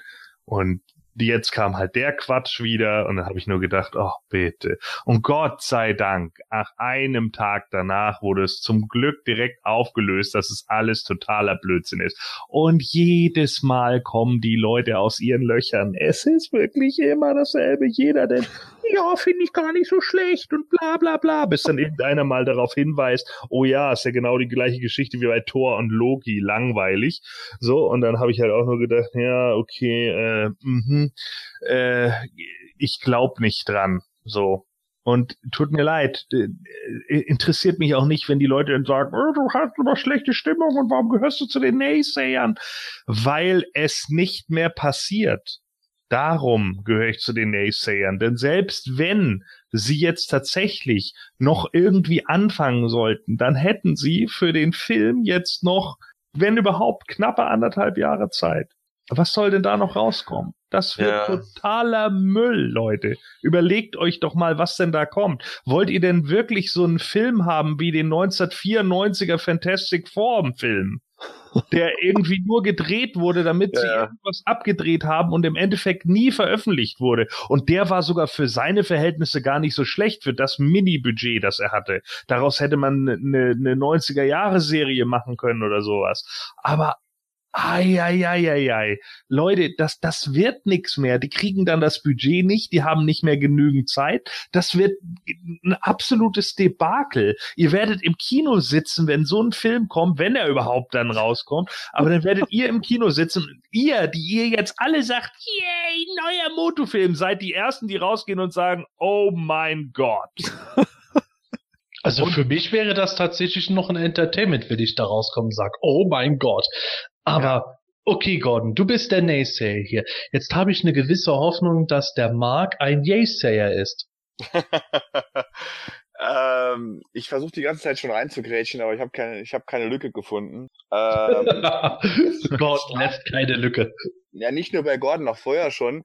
Ähm, ich meine, als dieses Dementi dann kam, bei Facebook gelesen zu haben, und jetzt, jetzt steine ich mich, wenn ich was Falsches sag, von James Eatock, der gesagt hat, ey, das ist nicht das aktuelle Drehbuch, das ist ein Drehbuch, was er vor ähm, einiger Zeit lesen durfte, Ja, was ja. aber mittlerweile verworfen ist, was Genau. aber tatsächlich diese Story-Elemente hatte und was seiner Meinung tatsächlich sehr gut war.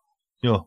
Also ähm, ja, also jetzt, das ist nicht irgendein Hoax, was oder irgendein Humbug, was da, was da äh, quasi jetzt rausgehauen wurde, sondern dieses Drehbuch gab's wirklich und ist dann jetzt quasi wahrscheinlich mit diesen Details irgendwo geleakt worden, aber scheinbar hat jemand das in den falschen Hals gekriegt und Ja. gesagt, das wäre Ja, noch der aktuelle Stand der Dinge. Ja, es ist ja schön und gut, dass es kein Hoax war und dass irgendjemand dann sich hingesetzt hat und dieses Drehbuch wirklich mal verfasst hat. Es bringt nur nichts, wenn es nicht auf Film gebannt wird. Natürlich, natürlich. Also von daher sind wir, was den wirklichen, die wirkliche Entstehung des Filmes angeht, natürlich mit dieser Meldung wieder keinen Schritt weitergekommen. Ähm, ja, also ich bin der Meinung, es wird einen Film geben. Ob dieser Film gut wird oder nicht wird, das muss jeder selber dann entscheiden, wenn er kommt. Ob der Termin mittlerweile noch zu halten ist, dafür kenne ich mich in der Filmbranche zu wenig aus. Ähm, kann ja auch sein, dass er dann vielleicht drei Monate verschoben wird oder. Nee, oder das geht ja nicht. Jahr. Das Also geht ja nicht. Weil ja, Ja, die Wegen den. Rechten, oder? Wegen den Rechten, oder? Die Weil die jetzt dann ja, auslaufen. Weil wenn wenn die Rechte dann nämlich auslaufen, dann ist nämlich vorbei. Dann geht das ganze Ding wieder zurück. Hm. Okay. Zu Also Universal dann wahrscheinlich, oder? Äh, das heißt also, wir haben die Situation, dass wir einen angekündigten Filmtermin haben, zu dem es unter Umständen oder mit an Sicherheit grenzender Wahrscheinlichkeit auch Merchandise-Deals schon gibt, äh, wo womöglich im Hintergrund schon was läuft. Also müssen die wahrscheinlich jetzt gucken, dass sie das irgendwie für Dezember hinkriegen, oder? Tja, äh, Egal, ich, wie äh, gut das wird. Ja, versuchen müssen sie es auf jeden Fall. Sie wissen ganz genau, ab da und da haben wir die Rechte nicht mehr da dran. Deswegen Ja. sage ich ja, wir haben dann hinterher so einen Fantastic Four 94er Film, weil da war es ja genau das gleiche. Der wurde einfach nur gedreht, weil sie sonst die Rechte an dem Film verloren hätten. Am Ende kriegen wir lauter Merchandise ohne den Film. Und wenn es jetzt ein reiner, wenn es ein reiner Animationsfilm wäre zum Beispiel, dann wäre das ja vielleicht schon noch möglich. Dann wäre es okay. Dann, das wäre auch die Erklärung, warum es noch keinen Cast gibt. Aber ist das das, was die Fans dann wollen? Ey, als ob jemand, jemand danach fragt, was die Fans wollen. Ja. Die wollen Geld damit verdienen. Ah. Naja, frag zehn Fans, was Ja, sie wollen genau, und du kriegst zehn verschiedene Antworten. Nein, Natürlich, das stimmt Antworten. schon. Ich hätte auch kein Problem damit, wenn sie einen ordentlichen Animationsfilm daraus machen, aber ich kann mir schon vorstellen, dass viele dann schon davon ausgegangen sind, okay, eigentlich hätten wir lieber irgendwie einen Realfilm gehabt, so, und jetzt kriegen wir halt irgendwas, was komplett animiert ist. Mir soll's recht sein, wenn das vollkommen in Ordnung wird, so, und auch gute Animationen hat und passt, warum nicht? Okay, jetzt haben wir also das Gerücht in die Welt gesetzt, Ja. dass es eventuell ein Animationsfilm wird. Yes! Ja. Und das wird jetzt von anderen Seiten kopiert. Yay! Ja, und, und wenn es nachher wirklich ein Animationsfilm wird, haben wir es als erstes gesagt. Ja. Ja. Das Gerücht gab's übrigens äh, nur, nur mal so nebenbei. Ja, ja. Dieses, äh, dieses Animationsfilmgerücht gab's 2009 schon mal. Das zählt nicht mehr, das ist verjährt. genau. Okay. Ja. Ja. Von, wegen hier auch, von wegen hier auch 1998 sollte Brad Pitt He-Man spielen, das ist ja alles verjährt. Oh, komm, Stimmt, das ja, ist doch auch genau. immer, die, jedes Jahr treiben sie eine andere Kuh durchs Dorf. Nach Brad Pitt war es, glaube ich, Chris Hemsworth. Ja, Nach Chris ja. Hemsworth war es mal wieder The Walk, der auch schon fünfmal gesagt wurde. Ah, das ist das, was mich immer am meisten aufregt. Ich, ich sage ja nichts dagegen, wenn die Leute Spaß am Spekulieren haben. Aber es sind immer dieselben zehn Blockbuster oder Ex-Ex-Ex-Blockbuster-Namen, die wie eine Sau durchs Dorf getrieben werden. Genauso wie bei Thiele. Du kannst jedes Jahr dir irgendeine Ische raussuchen, die, äh, die best noch rothaarig ist, die Thiele ideal spielen könnte. Jetzt, äh, jetzt äh, haben sie als nächstes die Dings, äh, wie heißt die, die auch äh, bei Jumanji mitgespielt hat und die Ah, Nebula mitspielt. spielt. Die Nebula. Du meinst Michaela Schäfer. Nein, oh Gott. Nein, nein, Jetzt hört's aber auf. Nein, nein, nein, nein. Nein. Nein, die hat irgendwie mal bei Doctor Who ursprünglich mitgespielt und die hat die Nebula bei Guardians of the Galaxy gespielt und war jetzt auch die weibliche Rolle So, im neuen Karen Gillan, Jumanji-Film. Karen Gillan meinst du? Genau, das ist jetzt die nächste Kuh, die sie durchs Dorf treiben, die ja Thiele im neuen Film spielen könnte. So, das habe ich nicht. Nervt mich Ja, dermaßen. lass deinem Hass freien Lauf. Ich wäre voll das Opfer für den Imperator gewesen. Ja. Ich merk's schon. Feuer freigegeben, Commander. Darf ich einen Satz noch dazu sagen, wo wir gerade den, die Bogen zu Star Wars haben? Ja, Also, klar. ka- Kann, kann denn der neue Motu-Film wirklich schlechter werden als Episode 8? Matthias, Boah, ganz gefährliches Thema. genügend, die Episode 8 gut fanden, so. Also ich bin auch zwiegespalten, was den Film angeht, weil es gibt so ganz starke Sachen wie Luke Skywalker, der super stark ist, weil Mark Ja. Hamill so eine geile Sau ist mittlerweile. Aber es gibt auch andere Sachen, die mir auch tierisch auf die Nüsse gegangen sind in Episode 8. So, so ein paar Dinge, also ich fand ihn jetzt nicht so super kacke wie manch anderer, aber war schon einiges an den Haaren herbeigezogen. So, Naja, ja, also, also- also, also- bevor wir da jetzt weitergehen, liebe Okay, Hörer, ja. wir wollen die Sendung ja unter drei Ja. Stunden halten. Ja. Oh, Wenn ihr, hör, wenn ihr hören wollt, wie sich Matthias, Mark und äh, Gordon gegenseitig, gegenseitig die Haare raufen, um Ja. Episode 8 von Star Wars, teilt es uns mit in den Fragen, dann äh, reserviere ich dafür einen extra Platz. Ich glaube, an der Stelle machen wir aber doch lieber mal einen Star Wars Cut. bei, bei mir ist Haare raufen, ist klar, ne? Ja. Ja. Du bei mir auch. Ein paar kann ich noch so plink, plink, egal. Also, nächste Nachricht. Da gibt es auch genug zum Aufregen. Beziehungsweise, ich reg mich ja nicht auf. Ich hab's nur lustig mit dem Mondo He-Man. Ihr erinnert euch vielleicht, liebe Hörer, Mondo möchte auch äh, He-Man und Skeletor als Actionfiguren rausbringen und auch weitere. Das wollen sie schon seit Jahren. Es wurden auch immer wieder Prototypen gezeigt und irgendwann wurde auch mal gesagt, nach diversen Verschiebungen und gar keinen Nachrichten. Ende des Jahres ungefähr sollen die kommen. Ja, und jetzt gab es einen neuen Teaser vom Mondo He-Man. Dieses Mal hat er einen Wechselkopf drauf und das ist nahezu eins zu eins der Vintage He-Man Actionfigurenkopf. Ja, ich persönlich habe dazu gesagt gehabt, ja, das sieht irgendwo doch ein bisschen, ja, salopp gesagt, behindert aus. Matthias fand das irgendwie nicht so lustig, äh, ich schon. Und damit äh, ist die Runde eröffnet. Gong frei. Matthias. Naja, also es ist halt ein Vintage-Kopf. Und der schaut halt aus, wie er ausschaut. Und äh, naja, Passt aber nicht zum Rest. ja, er passt nicht zum Rest, aber das ist, so blöd sich das anhört, das ist auch gar nicht das Ziel. Also das, er ist ja ein Bonuskopf. Und äh, das ist ja nur, wie gesagt, ein Bonus. Und wem auch immer, äh, wenn sich jemand die Mondo-Figur kauft und dann den mal mit Vintage-Kopfoptik hinstehen will, dann kann er das tun. Weil äh, der Vintage-Kopf ist halt nun mal er hat eine ikonische Optik und äh, wenn einem das besser gefällt, ist das ja in Ordnung. Aber ich finde jetzt nicht, dass der so überhaupt nicht zu dem Rest passt. Ja, ich finde einfach, als ich das Bild gesehen habe mit dem Kopf, habe ich sofort gesagt, jetzt sieht er aus wie eine Puppe. So. Das war mein allererster Eindruck, so, weil. Aber ist der nicht eine Puppe? Ja, aber weißt du so, der, der, der andere Kopf, der sieht dynamisch aus, der sieht Ja. lebhaft aus. So, und diese Detailreichheit, die du dann eben auch da hast, da, es sieht jetzt so aus, als wenn er, als wenn He-Man sozusagen eine Maske trägt von He-Man. ja, So, Na, ich finde eher, dass er ausschaut wie heute, wie er heute äh, so, ein- so ein so ein Animationscharakter. Also so ähm, so ein bisschen. Also, also, Marc, nicht. stimmst du dem zu? Wie ein Animationscharakter? Nee, nee. Also äh, natürlich, der Vintage-Kopf für sich selbst sieht aus, wie er aussehen muss. Ähm, der Look der neuen Figur gefällt mir auch gut, wobei mir der, der, der eigentliche Kopf auch nicht so wirklich zusagt zum Gesicht.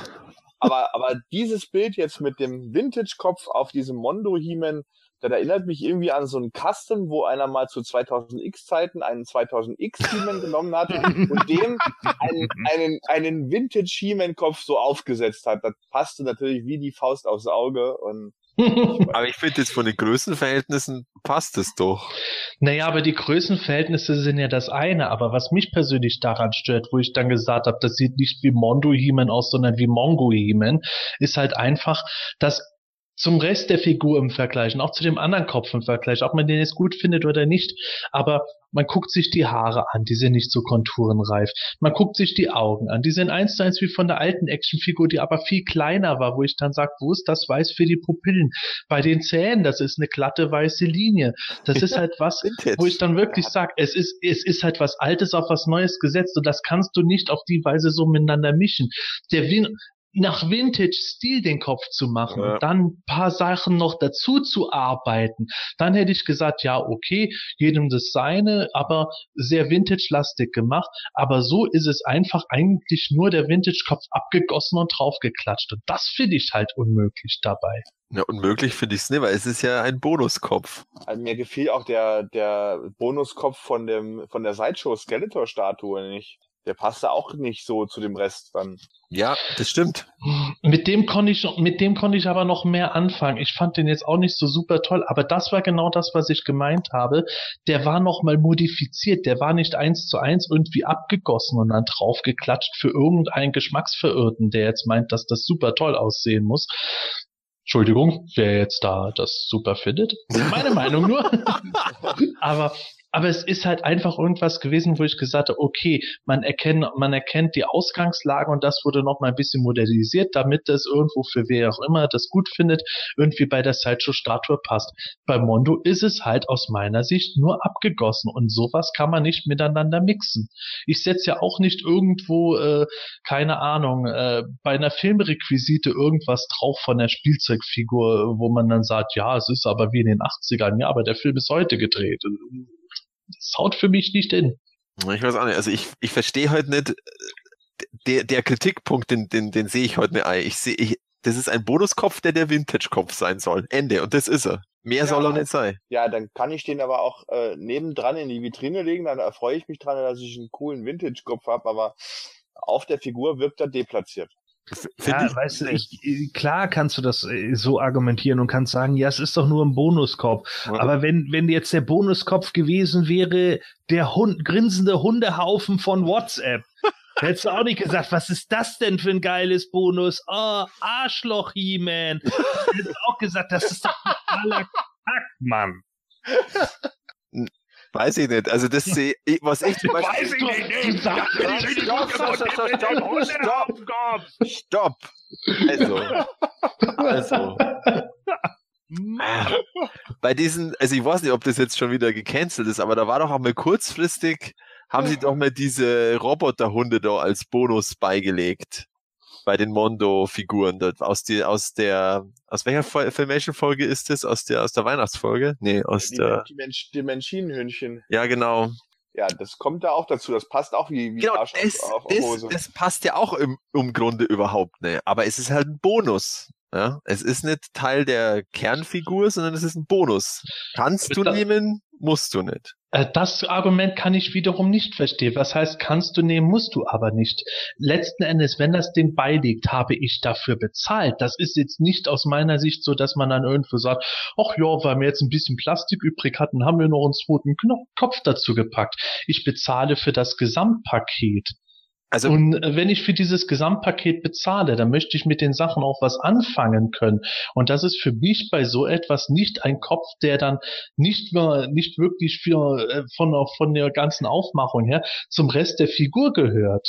Aber, aber Sepp, hast du bei Moto Classics nicht auch so eine Restekiste, wo er alles reinschmeißt, was man nicht gebrauchen kann? Ja, aber das liegt ja dran, weil wir einfach generell zu viel haben. Aber wenn ich jetzt zum Beispiel den Riplish nehme und ich habe für den Riplish einen Vintage-mäßigen Kopf und einen 2000X-mäßigen Kopf. Die Dinger, die funktionieren beide auf dem Körper. Ich könnte mir theoretisch zwei Riplish-Figuren aufstellen. Jeder hat einen anderen Kopf und beide Köpfe funktionieren auf diesem Körper. Das stimmt. Und das ist so, das ist für mich dann der Unterschied. Ich sehe es nicht bei diesem Kopf so, dass ich wirklich eine großartige Wahl dabei habe, wenn dieser Kopf nicht so, nicht passend zum Rest des Körpers gestylt ist. Und dazu gehört für mich auch nicht viel. Hier ein paar Konturen mehr, dort ein bisschen weiß an die Pupillen, dann wäre die Sache schon viel runder. Aber nicht eins zu eins was zu machen, wie bei einer Actionfigur, die für den Massenmarkt von Kindern in den 80er Jahren gemacht wurde, aus dem Grund, weil man damals nicht die Pupillen so gut hätte bemalen können. Das ist ja nicht Aber- damals als stilistisches Element mit Absicht so gestaltet worden. Ja, wir haben ja hier auch eine High-End-Figur mit äh, Details, äh, die du mit der Lupe suchen kannst. Und, und dafür ist dann der Kopf zu generalisiert, also zu stark verein, äh, nee, wie sagt man? naja, Verdings, verdingsbumst halt. Dingsbums vereinfacht. Zu wenig Details. Ja. Ja, äh, da sind wir jetzt, glaube ich, einfach unterschiedlicher Meinung von der Zielrichtung. Ja, ich, ich glaube, ich glaub, das wird noch interessant, wenn wir künftig äh, im Podcast nochmal über den He-Man reden werden. Also Matthias, stell dich auf heiße Diskussionen ein. Ja. Ja. Also es kann ja auch sein, oder es wurde ja auch irgendwann mal gesagt, dass der beim Skeletor dabei ist und der Skeletor-Wechselkopf, Bonuskopf beim He-Man. Mhm, Ja, Sinn. das So ja, als genau. Damit man ja unbedingt beide kaufen. Klar, logisch. Ja, also ich meine, meine Güte, ey, die Leute, die ihn toll finden, warum nicht? Aber ich finde einfach, es Ja. passt. Es passt halt einfach nicht zu Ja. der Figur. Und äh, klar kann man dann irgendwie sagen, jo, das ist halt ein Bonus, der ist eben nur dabei gelegt, alles klar. Äh, man zahlt halt den Preis für die Hauptfigur und der Rest ist halt alles nur noch Bonusdreingabe, was jetzt irgendwie mit draufkommt. Aber ganz ehrlich, ich muss halt, also wie gesagt, äh, der Eindruck, und der hat sich bei mir auch nicht geändert, es, es passt irgendwie nicht zu der Figur. Ähm, es, es wirkt irgendwie komisch und es wirkt leblos auf diesem Rest, weil das halt alles eine super dynamische Figur ist. Ich finde, sie wirkt von der Originalfigur, wirkt sie äh, sinnvoller für mich so. Und so wirkt es halt einfach so, als wenn er, wie gesagt, da so eine Plastik, die, diese Ausschneidmasken, die man damals bei King Hiss oder bei Rockon und Stone da dabei hat. Das sieht so aus, als wenn er diese Maske tragen würde. Boah, ganz ehrlich, das fände ich geil als Bonus. wenn so, so eine Maske dran wäre aus Pappe, die man mit, mit dem Gummiband um den Kopf macht. Da wäre ich, oh mein Gott, da wäre ich wieder dabei. Ja, Okay. das war klar. Ja, so, sobald es richtiger Schwachsinn kommt, Ja. dann bin ich dabei. Ja, also wie Matthias sagt, da finden wir, glaube ich, jetzt keinen grünen Zweig, aber ich, ich finde es halt auch interessant, dass wir mal nicht einer Meinung sind bei den Sachen. Davon lebt eine Diskussion ja auch letzten Endes. Oder Ja, auch nicht. Oder sie wird einfach beendet. Ende. Ja, wir, wir könnten das, glaube ich, so zusammenfassen. Äh, Gordon, Sepp und ich, wir haben eine Meinung und deine ist falsch. Ja, vielen Dank. Mensch, Matthias, jetzt aber hier Nerd Rage. Was denn? Na komm, hier, ist, ist nur alles Spielzeug. Ich habe doch gar nichts gesagt. Ich wollte nur ein bisschen provozieren. Ach so, ja, dann. Oh, ja, Nein, nee. nein. Ja, Nerd Rage ist nämlich überhaupt nicht angebracht beim nächsten Thema. Das ist leider todernst und auch traurig, denn wir haben wieder einen äh, Toten zu beklagen. Ein Name, der mit Sicherheit vielen was sagen wird. Wolfgang Völz. Vielen zumindest als die Stimme von Captain Blaubeer bekannt, aber auch in ganz vielen anderen Rollen bekannt worden.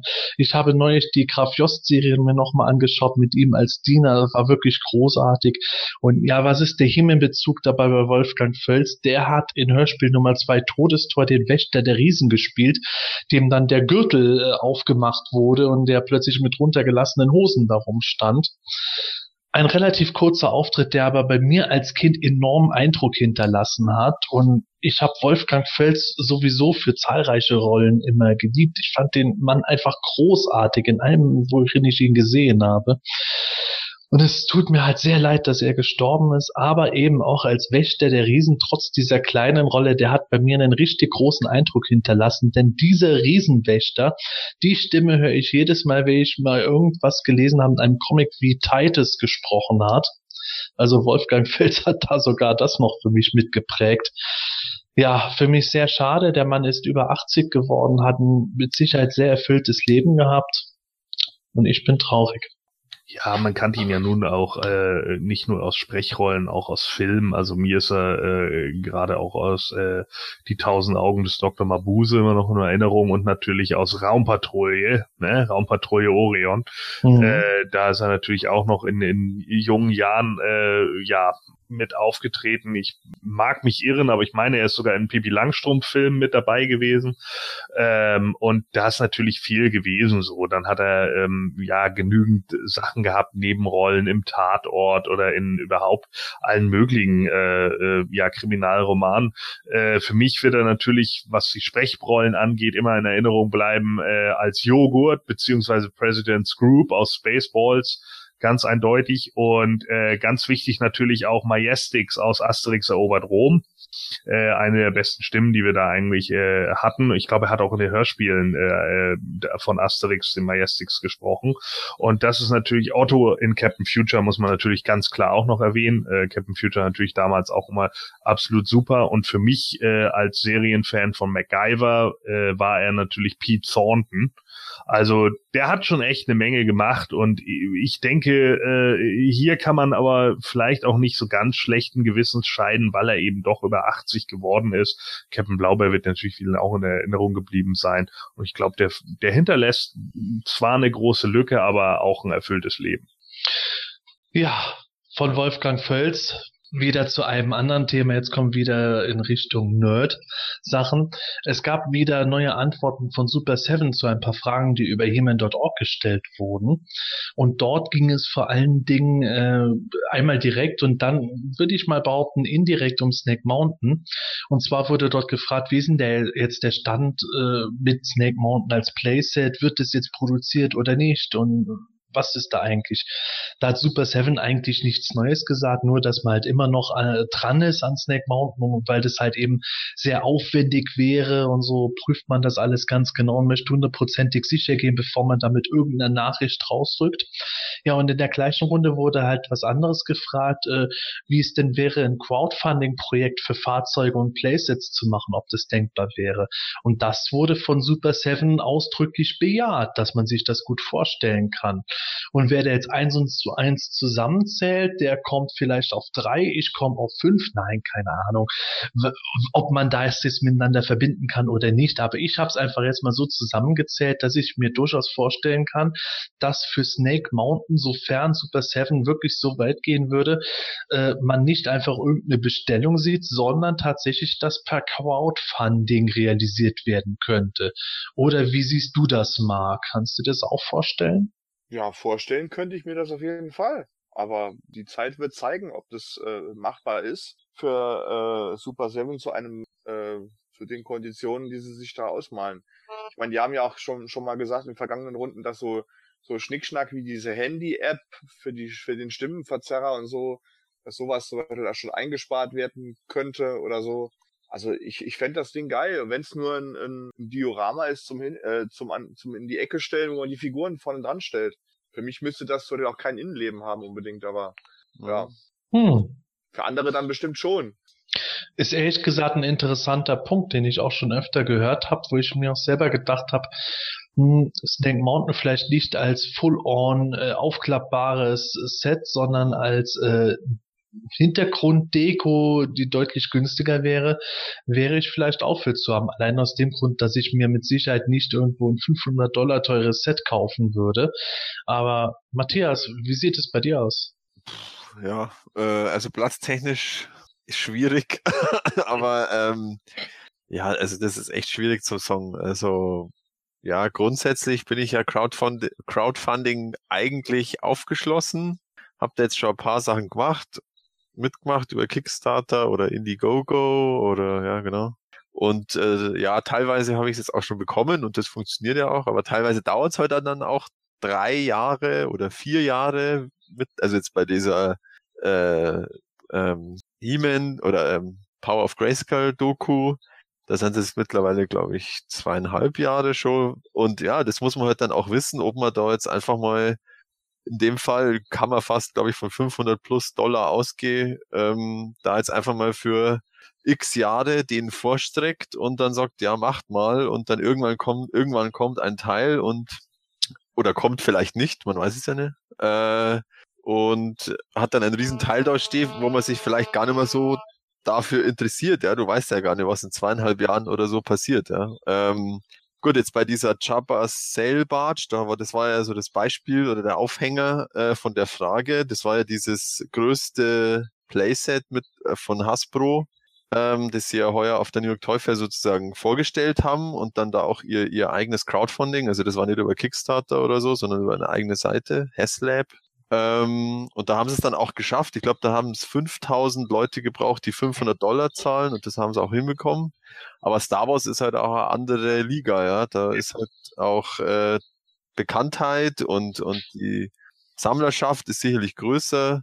Und äh, ja, ist es eigentlich da dann auch so wie bei den Kickstarter? Also da wollte ich dich jetzt auch mal fragen, weil du es ja schon ein paar Mal mitgemacht hast. Ähm, wie ist denn das, wenn jetzt, also bei Kickstarter kenne ich das ja zum Beispiel so, das hatten wir ja auch bei dem Monster My Pocket gesehen, ne? Der wollte ja diese Serie 3 Monster, die nie rausgekommen sind, die nur auf den Karten erschienen sind, die hatte er ja schon irgendwie fertig abgegossen mal. Also er hatte, glaube ich, schon vier Prototypen fertig oder sowas und wollte dann ja auch äh, ein, äh, wollte ja irgendwie 32.000 Dollar Warum er so viel Geld dafür braucht, um diese Gummiviecher zu machen, ah, ich habe keine Ahnung.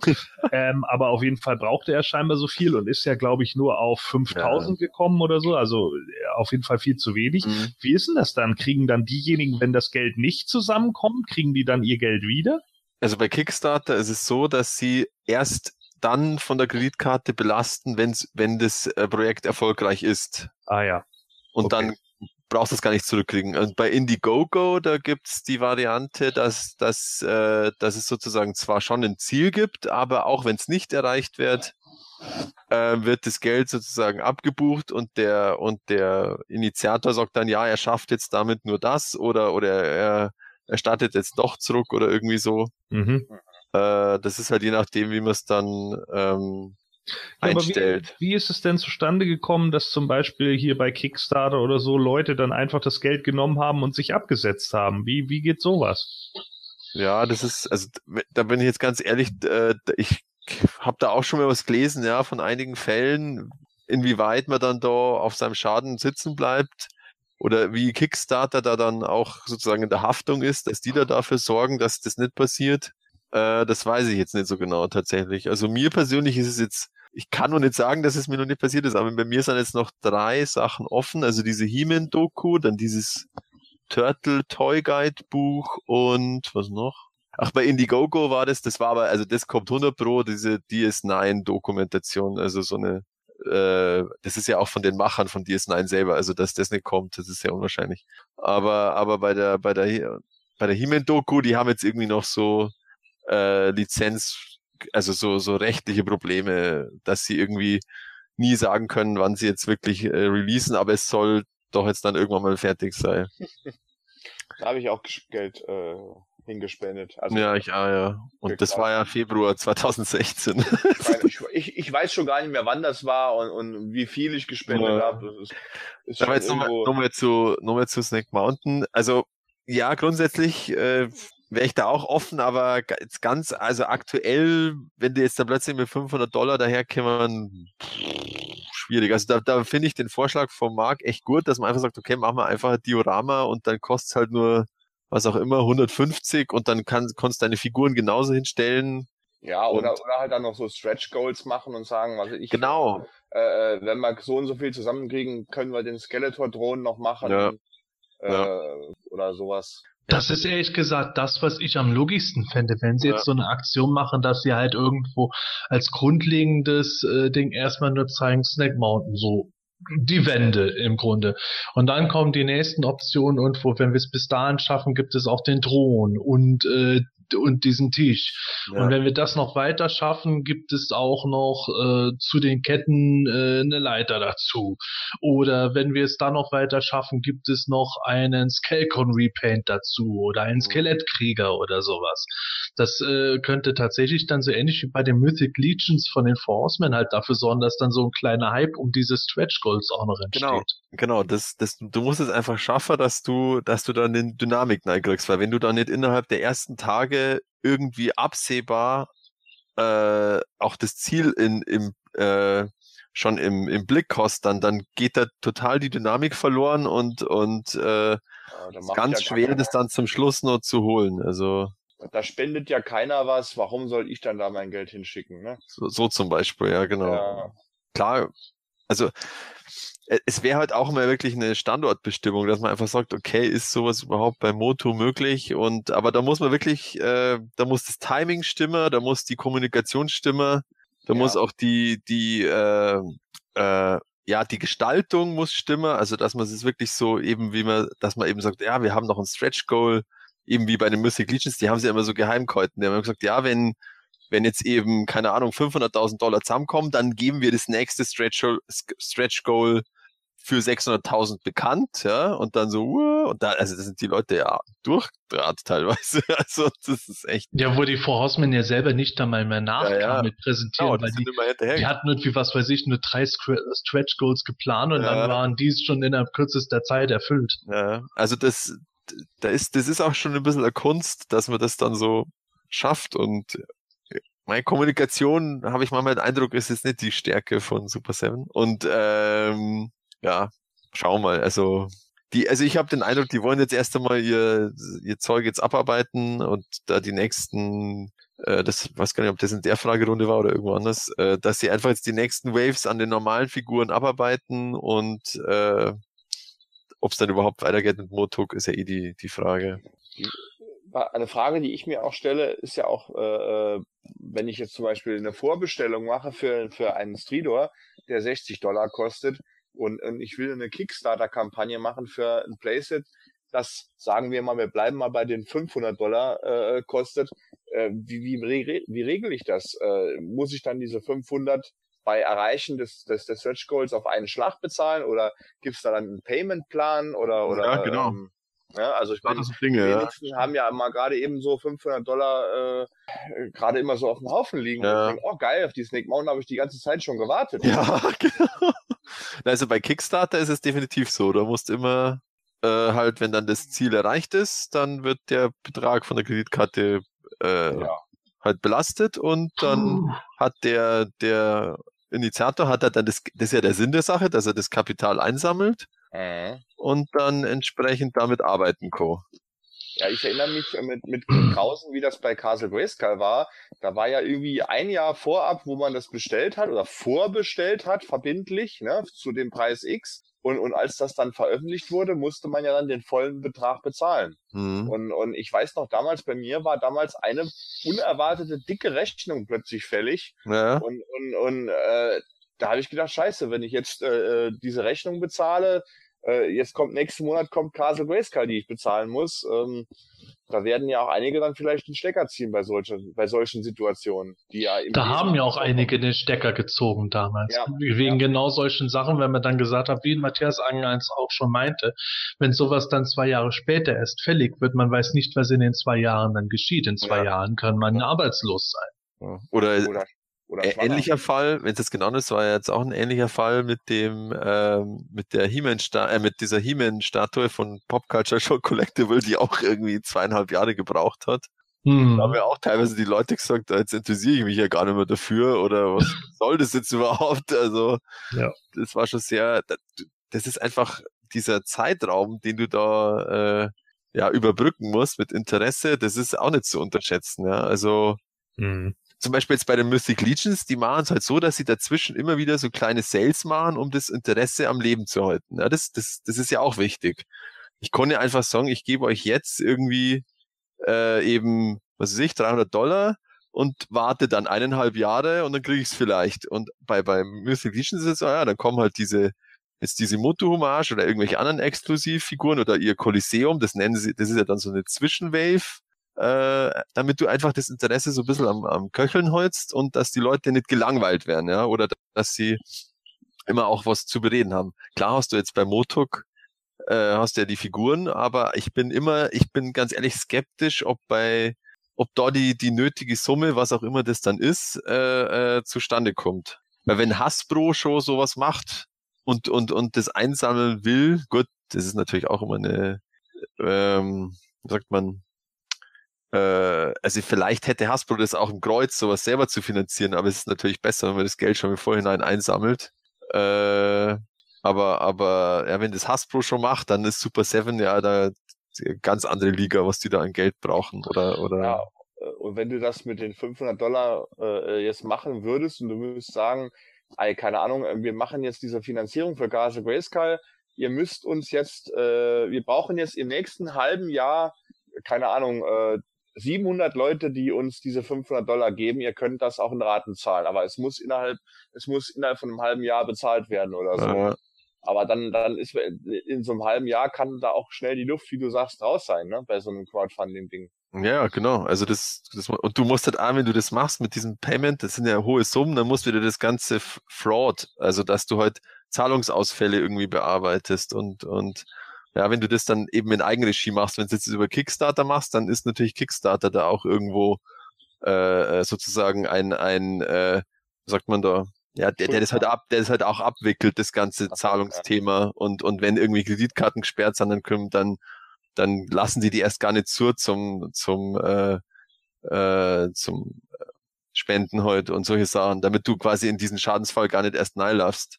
Klar, und Kickstarter will natürlich dann einen Teil von dem Geld haben, ist klar, irgendwie so eine Provision. Aber, aber das muss man einmal alles bedenken. Ja, das kostet auch Geld und Aufwand und ist nicht zu unterschätzen, das Thema.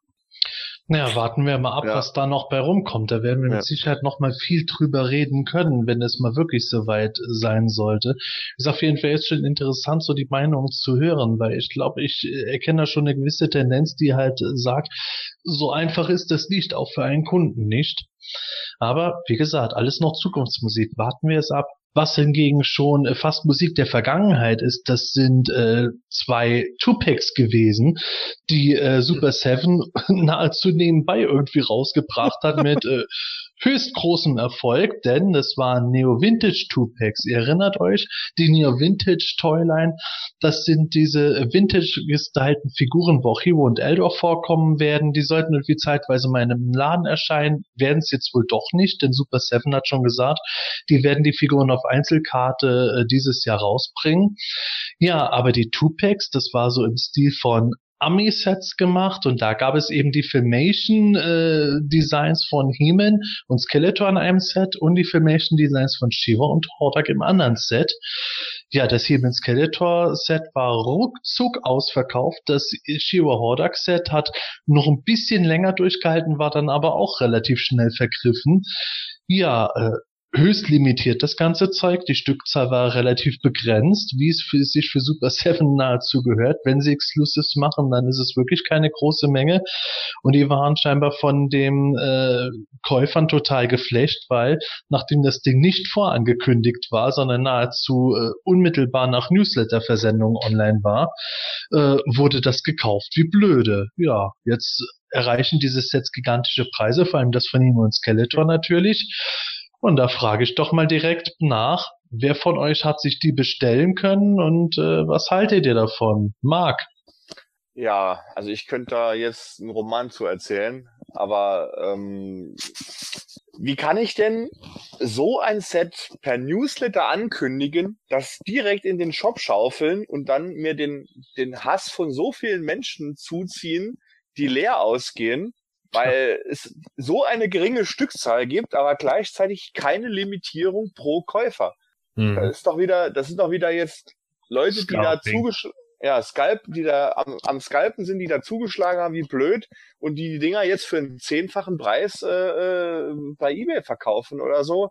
Ähm, weil viele Leute, die kamen von der Arbeit nach Hause oder so und, und, und, und, und machen den Rechner an und sagen so, ja, Edge Badge, es gab coole Two-Packs, aber die sind jetzt weg äh, verstehe ich nicht, was so eine Aktion soll. Also ich selbst wurde auch auf kaltem Fuß erwischt irgendwie. Wir haben abends äh, äh, bei Miri gesessen und, und Miri hat Fernsehen geguckt. Ich habe mal aufs Handy geguckt, ob ich was, so was es so Neues in der Himmelwelt gibt. Und dann so, ach, guck mal, außer Stridor sind jetzt auch die beiden Tupacs gelistet. So, ja, da können wir ja morgen früh mal gucken, mit wem wir uns zusammentun, für die zu bestellen und so, ne, wer da alles eins will und so gucken wir morgen früh mal. Ja, morgens ausgepennt, ne? wir hatten Donnerstag, Freitag frei und äh, siehe da, ausverkauft. Wunderbar, da freut man sich doch.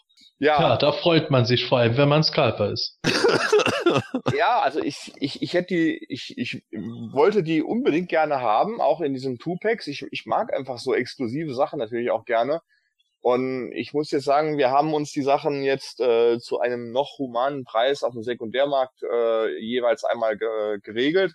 Aber was da teilweise wie die Preise da in der, in, bei eBay fliegen oder so schon, das ist ja, also ich verstehe es nicht. Gordon, verstehst du es? Nö, äh, ich fand es auch merkwürdig. Ähm, ich habe es nämlich ehrlich gesagt auch gar nicht mitbekommen. Und äh, als ich es dann mitbekommen habe, da waren die Dinger dann auch schon wieder vergriffen, beziehungsweise ich glaube, dann gab es noch das Shira und Hordak Two-Pack.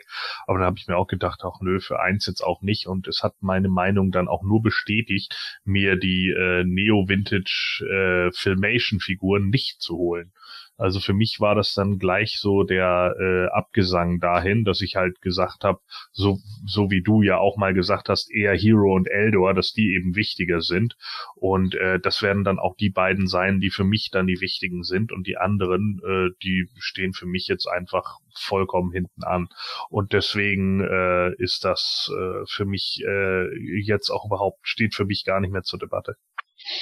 Jetzt muss man ja dazu sagen, ähm, wovon ich auch selber überzeugt bin, dadurch, dass das eben äh, so unmittelbar äh, bei Verkaufsstadt erst im Newsletter angezeigt wurde und es auch nicht sofort auf den ersten Blick ersichtlich war, dass es nur um jetzt um die Verpackung im Grunde geht und die Figuren nochmal regulär erhältlich sein werden, glaube ich, dass auch etliche Sammler einfach deswegen gekauft haben, weil sie in Panik gedacht haben, oh Gott, äh, die Set, äh, wenn die Sets jetzt weg sind, kriege ich ja die Figuren nie mehr aber äh, nichtsdestotrotz werden sehr viele Scalper zugeschlagen haben, denn klar, aus Fansicht weiß man, Human und Skeletor verkaufen sich irgendwo immer.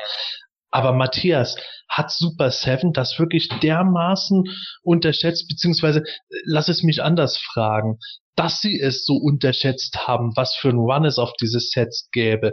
Ist das für dich nachvollziehbarer aus Super Sevens Sicht, weil sich andere Master-Sachen auch nicht so prickelnd verkauft haben? Oder ist das was, wo du sagst, oh, das hätten sie aber definitiv sehen müssen? Äh, ja, also meiner Meinung nach hätten sie das äh, wissen müssen, dass, dass sich ein He-Man und Skeletor Doppelpack gut verkauft. Also das ist für mich absolut unverständlich, wenn man da so innerhalb von kürzester Zeit äh, sozusagen aus dem Yay, wir, wir bekommen ja doch eine zweite Kappe für Streedor zu, oh mein Gott, was seid ihr für Trottel und, und, und, verkauft so wenig von den, von den Two-Packs, weil also es ist ja sogar so, dass in, in den USA war das ja mit, mitten am Tag, ja, also mittags. Und es gibt ja durchaus Menschen, die am Arbeitsplatz keinen Zugriff haben auf den Computer. Und äh, die waren natürlich doch mehr angeschmiert. Und äh, ja, ich check's einfach nicht. Also ich, ja, ich verstehe ja nicht. Live haben, ne? Die haben ja, ich, genau. ähm, also ich habe das ja auch tatsächlich äh, auch nur mitgekriegt, weil ich plötzlich gesehen habe, dass du, Sebastian, auch geschrieben hast, hey, jetzt sind ja auch die Vintage, äh, die Neo-Vintage-Figuren drauf und ich so, oh mein Gott, ich muss eine News schreiben. Ähm, und ich habe das aber, ah, ich habe es nicht gesehen oder nicht erkannt auf, also im Facebook-Post von Super 7 stand nix, dass die limitiert sind. Und äh, ich habe auch erst gedacht, dass das jetzt die normale Erscheinungsweise ist im Doppelpack. Keine Ahnung warum. Also das war ja auch nicht anders ersichtlich. Ich glaube, aus der, in der Beschreibung dann auf der Pre-Order-Seite stand dann ganz unten Exclusive Limited Edition can be sold out oder so. Ich habe ich hab das gelesen im Forum von He-Man.org, weil das auch der Val Staples so nebenbei mal erwähnt hat. Übrigens, die können ausverkauft werden. Und so, ah, hä, wieso? Also, weil man war halt so, vom, weil es ja gleichzeitig mit Streetor kam auf der Pre-Order-Seite, dann hat man halt gedacht, ja gut, die sind halt auch made to order. Ja, genau, genau. Und äh, dann kann man da in Ruhe, Ruhe bestehen. Und es ist ja auch, sag jetzt mal, warum, warum gehen sie von diesem bewährten Prinzip weg? Ich verstehe es nicht. Oder warum sagen sie jetzt nicht einfach, okay, die erste Auflage, die jetzt bis Mitte Juli geliefert werden kann, ist jetzt sozusagen vergriffen aber ihr könnt weiterhin Sets made to order bestellen, meinetwegen auch jetzt bis zum 16. Mai, so wie das Streeter oder 15. Mai ist es, glaube ich.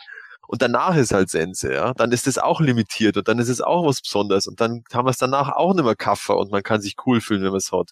Aber man, man muss, man hat eben nicht dieses Gefühl, dass man äh, äh, eben, ja bloß weil man jetzt gerade nicht am Rechner war oder weil man es nicht kapiert hat, dass es limitiert ist, dass man dann der Depp ist und, und äh, irgendeiner, der es kapiert hat, hat sich jetzt eben, was auch immer, wie viel auch immer, 20, 30 Stück dort stellt und, und, und stellt sie jetzt auf eBay zum zehnfachen Preis ein. Also ich verstehe nicht, warum sie da diesen Scalper jetzt nicht einfach einen Wind aus den Segeln nehmen und sagen, ja, hier übrigens, Meteora geht doch weiter. Also ich, ich verstehe nicht die, die, die, was, was bringt ihnen das jetzt? Verstehe ich nicht. Wenn, wenn sie was Exklusives machen wollen, dann können sie das ja gerne machen. Ne? Ich meine, dann hätten sie sollen so ein Two-Pack machen mit, mit Anti-He-Man und Disco-Skeletor äh, und sagen, davon stellen wir tausend Stück her oder so und wer was Exklusives haben will.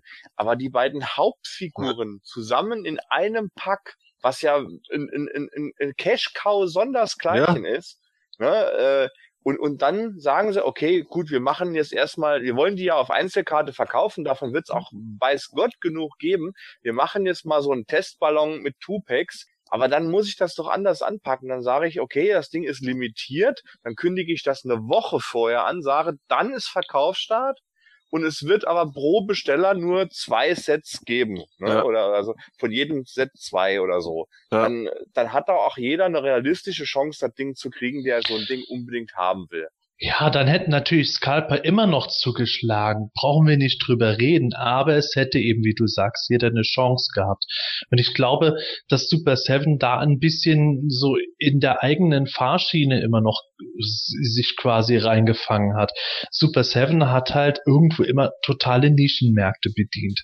Gut, Masters of the Universe ist auch eine Nische, haben wir schon oft genug gesagt. Aber es ist eine größere Nische als irgendwelche japanischen Vinylfiguren, wo man weiß, heißt, da gibt es eine Sammlerschaft, aber die äh, besteht aus ein paar hundert Leuten. Bei Masters of the Universe, wenn es gut läuft, sind es halt doch nicht ein paar hundert, sondern ein paar, sondern ein paar tausend Leute. Und äh, ich glaube, Super Seven hat dann halt gedacht, sie machen es wie bei anderen Sachen auch. sie haben immer irgendwie vorab so irgendwelche Exclusive-Sachen von irgendwas rausgebracht. Auch oft nur in Verpackungen oder irgendwelche Testshot-Figuren oder sowas. Und das Zeug hat sich letztendlich verkauft, ist danach auch irgendwo nicht mehr so leicht erhältlich gewesen, aber die Leute haben ganz gut eine Chance immer gehabt, das Zeug zu kriegen. Dieses Mal Super Seven es vielleicht nicht angekündigt, weil es irgendwie so schnell ging oder weil irgendeiner gedacht hat, ach, das ist ja jetzt eine ganz lustige Sache, da haben die Leute irgendwie einen entscheidenden Wand drauf. Und dann hat plötzlich festgestellt, oh, da ist ja der Bedarf viel höher, als wir in unseren kühnsten Träumen erwartet hätten. Ja, scheiße auf der einen Seite, aber auf der anderen Seite, ah ja gut, da gibt es ein Momentum für die Toyline. Und das ist ja oft so ein Credo, was immer erzählt wird irgendwo, ja, bei jeder Toyline gibt es Exclusives und das lebt davon und der Markt braucht das. Ne, der Markt braucht das ehrlich gesagt nicht. Das braucht halt irgendeiner, der äh, sagen wir mal so auf gut Deutsch sich drauf aufhauen, sich drauf aufgeilt, dass er was hat, das andere nicht haben. Das ist der ganze Komm her bei Exclusives. Ja. Und das ist halt einfach was, wo ich glaube, das äh, denken sie jetzt, dass der Vorteil ist. Irgendwo jetzt wollen alle diese Figuren haben, kriegen sie nicht und Super Seven hat vielleicht gar nicht so irgendwo wahrgenommen, dass jetzt irgendwo so geballter Hass auf sie niederschlägt, sondern haben gedacht, ja geil, wenn wir dann jetzt die regulären Figuren rausbringen, dann rennen uns die Leute ja auch nochmal die Bude ein. Das vermute ich mal. Vielleicht hat Super Seven auch oder ein Super Seven Mitarbeiter auch einfach nur gedacht, hey, die sind jetzt ja alle wieder total glücklich wegen des Stridors, damit komme ich nicht klar. Mache ich also wieder was, damit sie bringen wir sie wieder runter. Ja. ja die psychologische, psychologische Marketingabteilung hat wieder zugeschlagen. Ja. ja. Ich mein, Aber, Marc? Ähm, bei Matty Collector gab es ja auch zum Beispiel diese, diese äh, Figuren, diese Exclusives, die dann ab und zu übers Jahr verteilt mal im Shop auftauchten, die ja dann quasi dazu da waren, dass die Leute öfter mal bei Matty Collector vorbeigesurft sind, um zu gucken, hey, gibt's heute wieder Loki oder gibt's den heute wieder nicht? Und, und äh, aber war so eine Aktion, ähm, einfach was in den Shop reinstellen und, und eine Stunde vorher die E-Mail raushauen, ähm, das bringt ja jetzt nicht die Leute dazu, jetzt jeden Tag in den Shop da reinzugucken. Dass die jetzt, sagen wir mal, auf ihrer Seite mehr Traffic oder, oder mehr Viewer haben. Verstehe es nicht. Also Ja, zumal diese Art der Exklusivität, wie sie es ausgeschrieben haben, auch nicht unbedingt sofort den Schluss zugelassen hat, dass man jetzt da ein Set hat, das auf 1000 Exemplare limitiert ist und danach nicht mehr erhältlich ist, sondern man hat eben, weil das zugleich mit Strider losging, beziehungsweise mit diesem Helm und dann der Strider verkauft, hat man wirklich automatisch gedacht, ja gut, man bestellt das jetzt genauso vor wie das andere. Das ist halt das Fatale und ich finde es auch unfair von anderen Leuten, wenn sie einem einen Vorwurf machen, ja, wieso hast du das nicht richtig gelesen? Ganz ehrlich, wer liest sich denn bei jeder eBay-Auktion das Kleingedruckte durch und sowas?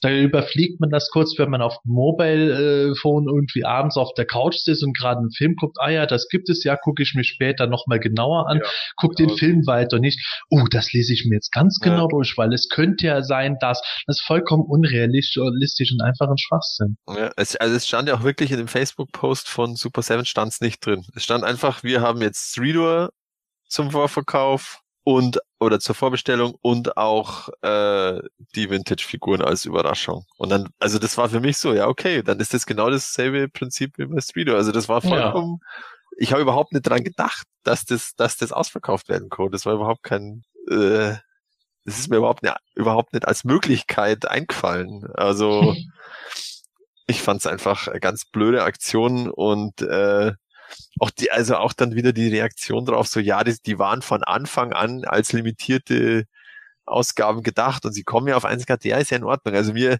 falls, wenn ich sie sammeln wollte, dann wäre es mir natürlich auch wurscht, weil ich packe ja aus. Aber es ist halt einfach so, wieder so eine Aktion, die halt einfach die Stimmung wieder irgendwie nach unten zirkt. Also das, Ja, gut. Na gut, ich, bin ja auch noch ganz froh drüber, als ich die Figuren gesehen habe, habe ich bei diesen Bildern gedacht, irgendwie, ja, das sieht irgendwie komisch aus. Die Farben sehen so custom-mäßig aus. Hätte ich es irgendwie mir schöner vorgestellt.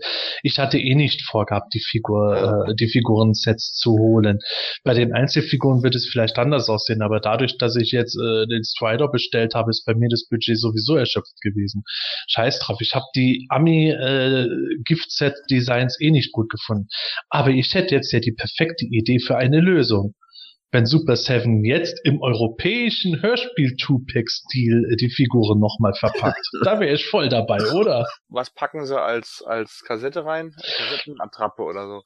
Ja, ganz ehrlich, ich würde da eine Attrappe machen. Warum nicht? Können ja mal Heike Diene drauf ansprechen. Nein, das Oder Ton gesagt. oder Tonspur von den Three Towers oder sowas.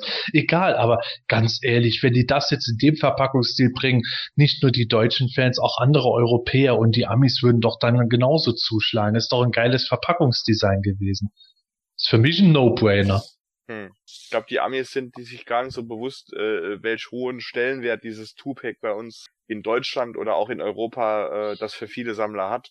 Ja, das vielleicht nicht, aber kaufen, glaube ich, würden sie es trotzdem. Ja. Jetzt gerade, wo so ein hoher Demand nach diesem ersten Zweier-Set ist, wenn da, wenn Super Seven Dials nochmal kommen, dann keine Ahnung, äh, Halloween äh, Edition oder äh, San Diego Comic Con Exclusive, das läuft doch dann genauso, wenn sie davon 500 bis, 1000 bis 1000 Stück produzieren. Hm. Hm, Hm. Okay, ich sehe schon. Ich lasse euch einfach mal drüber nachdenken. Und damit schließen wir die News für heute ab. Yeah. Ja. ja, so viel zu den Nachrichten und Neuigkeiten. Ja, Mensch, das war ziemlich lang gedauert. Oder, liebe Hörer, wird doch mal Zeit, mal wieder ein bisschen abzuschalten und eine Pause zu machen. Oder seid ihr noch länger auf der Autobahn unterwegs? Oder tut ihr joggen über mehrere Stunden? Egal, macht es, wie ihr wollt. Auf jeden Fall kommen wir jetzt zu unserem abschließenden Thema für heute. Kein News-Thema, sondern mal wieder ein Charakter, über den wir ein bisschen reden wollen. Letztes Mal hatten wir Beastman. Heute haben wir dabei, auf Wunsch von Gordon, die hässliche Wespe Buzz Off. Ja, Buzz Off, der Heroic, äh, der Heroic Spy in the Sky.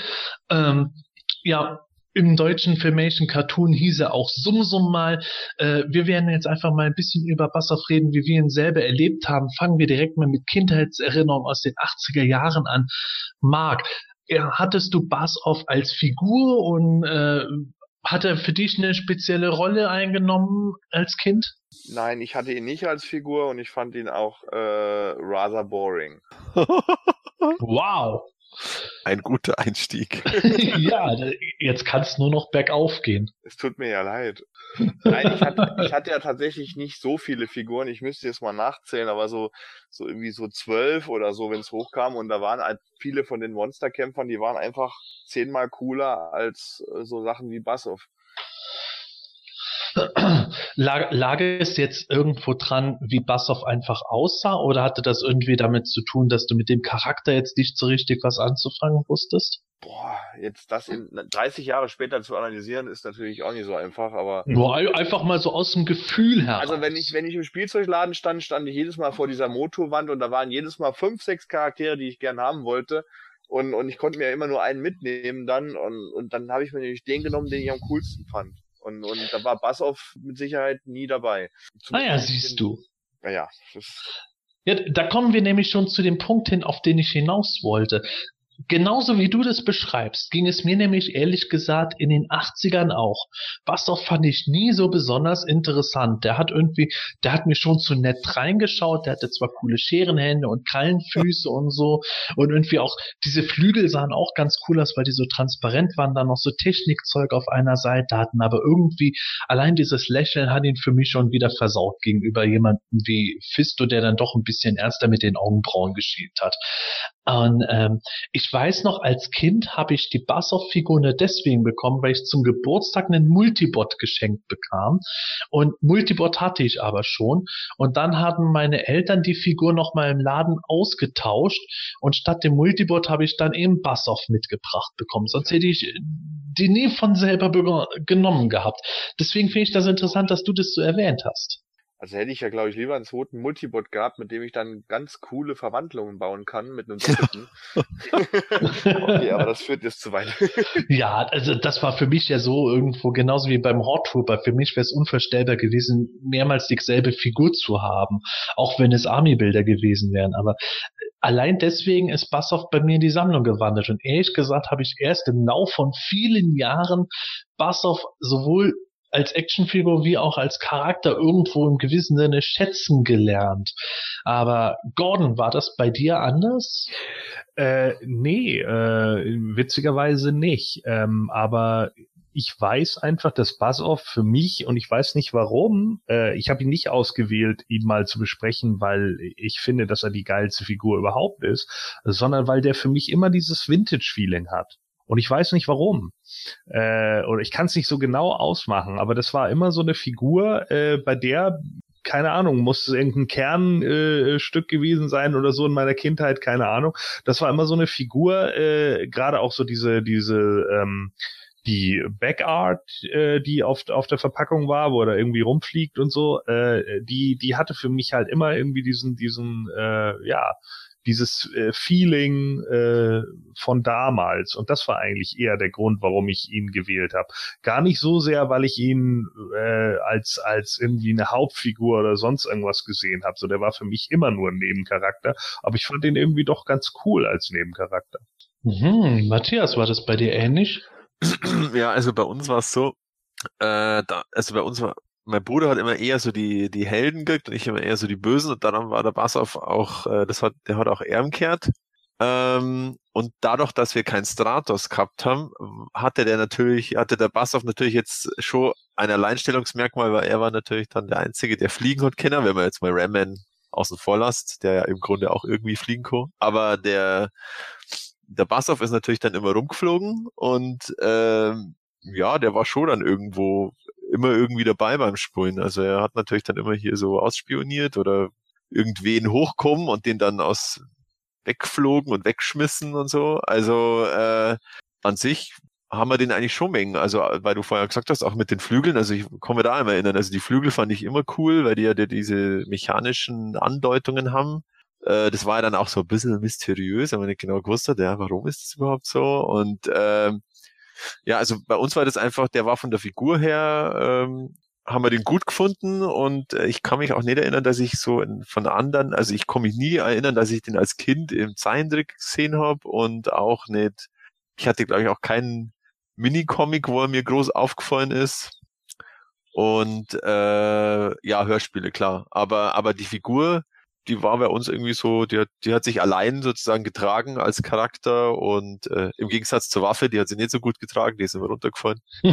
ähm, nee, also das war wirklich, dann hat man halt so einen, fliegenden, einen fliegenden Charakter gehabt, der dann eben so aus der Luft angegriffen hat oder eben Dinge gemacht hat, die man halt so in der Luft macht. Ja, aber zum Thema Spion, ne? Ich meine, ich finde sowieso, dass bei den Masters es eigentlich viel zu viele Spionen und Späher gab. Also äh, hier als Stratos, äh, den hatte ich als Kind. Äh, dann hattest du natürlich hier äh, Mechaneck, den Kundschafter. Ähm, du hattest Bossman als, äh, als getarnten Späher, dann Bassoff als Späher. Später kam dann Extender, der sich dann recken und Ausguck machen konnte. Habe ich jemand vergessen? Ja, noch Späher. Jetzt schaue ich mal kurz in meine Vitrine hier. Nee, ich glaube, das waren schon Es gab natürlich noch Spähor. Spähor. Spähor. Ja, also Nein, nur Nee, Spaß. ich, ich sehe jetzt keinen, der noch, der noch so äh, ein Späher wäre eigentlich. Ja, gut, das sind jetzt schon fünf Späher. Ich meine, äh, selbst in den Hörspielen streiten sich ja äh, Mechaneck und Stratos, wer der bessere Kundschafter ist, aber äh, Und Bassoff steht daneben. Puh, Ihr habt keine Ahnung. ja, also Ja, die Felslinge könnten sich theoretisch noch tarnen und auch spähen oder hören. Ja, das stimmt. Ja, ja aber ich finde schon, dass der, Bassoff, äh, wie gesagt, also der hatte halt bei uns den Vorteil, dass wir keinen Stratos gehabt haben und dann war er der, der Fliegende heute. okay. Ja. Aber das ist ja auch so eine Geschichte, wo ich dann äh, mir immer gedacht habe, unabhängig davon, wie viele Späher es gab. Das fand ich schon als Kind gerade bei den Hörspielen irgendwo so interessant zu sehen und auch bei den Actionfiguren, wie sich dann Charaktere gegenseitig irgendwann abgelöst haben. Der Bassoff hat für mich immer eindeutig den Stratos abgelöst und Stratos war für mich eigentlich der coolere Flieger. Und in den Hörspielen ist mir das vor allem aufgefallen, dass auf einmal Stratos nicht mehr vorkam, dafür war Bassoff wieder mehr drin. Mhm. Gut, dann kam Stratos zwar nochmal gegen Mechaneck zum Streiten, aber irgendwie, äh, man hat immer irgendwie gedacht, der, der eine Speer löst den anderen mehr oder minder ab.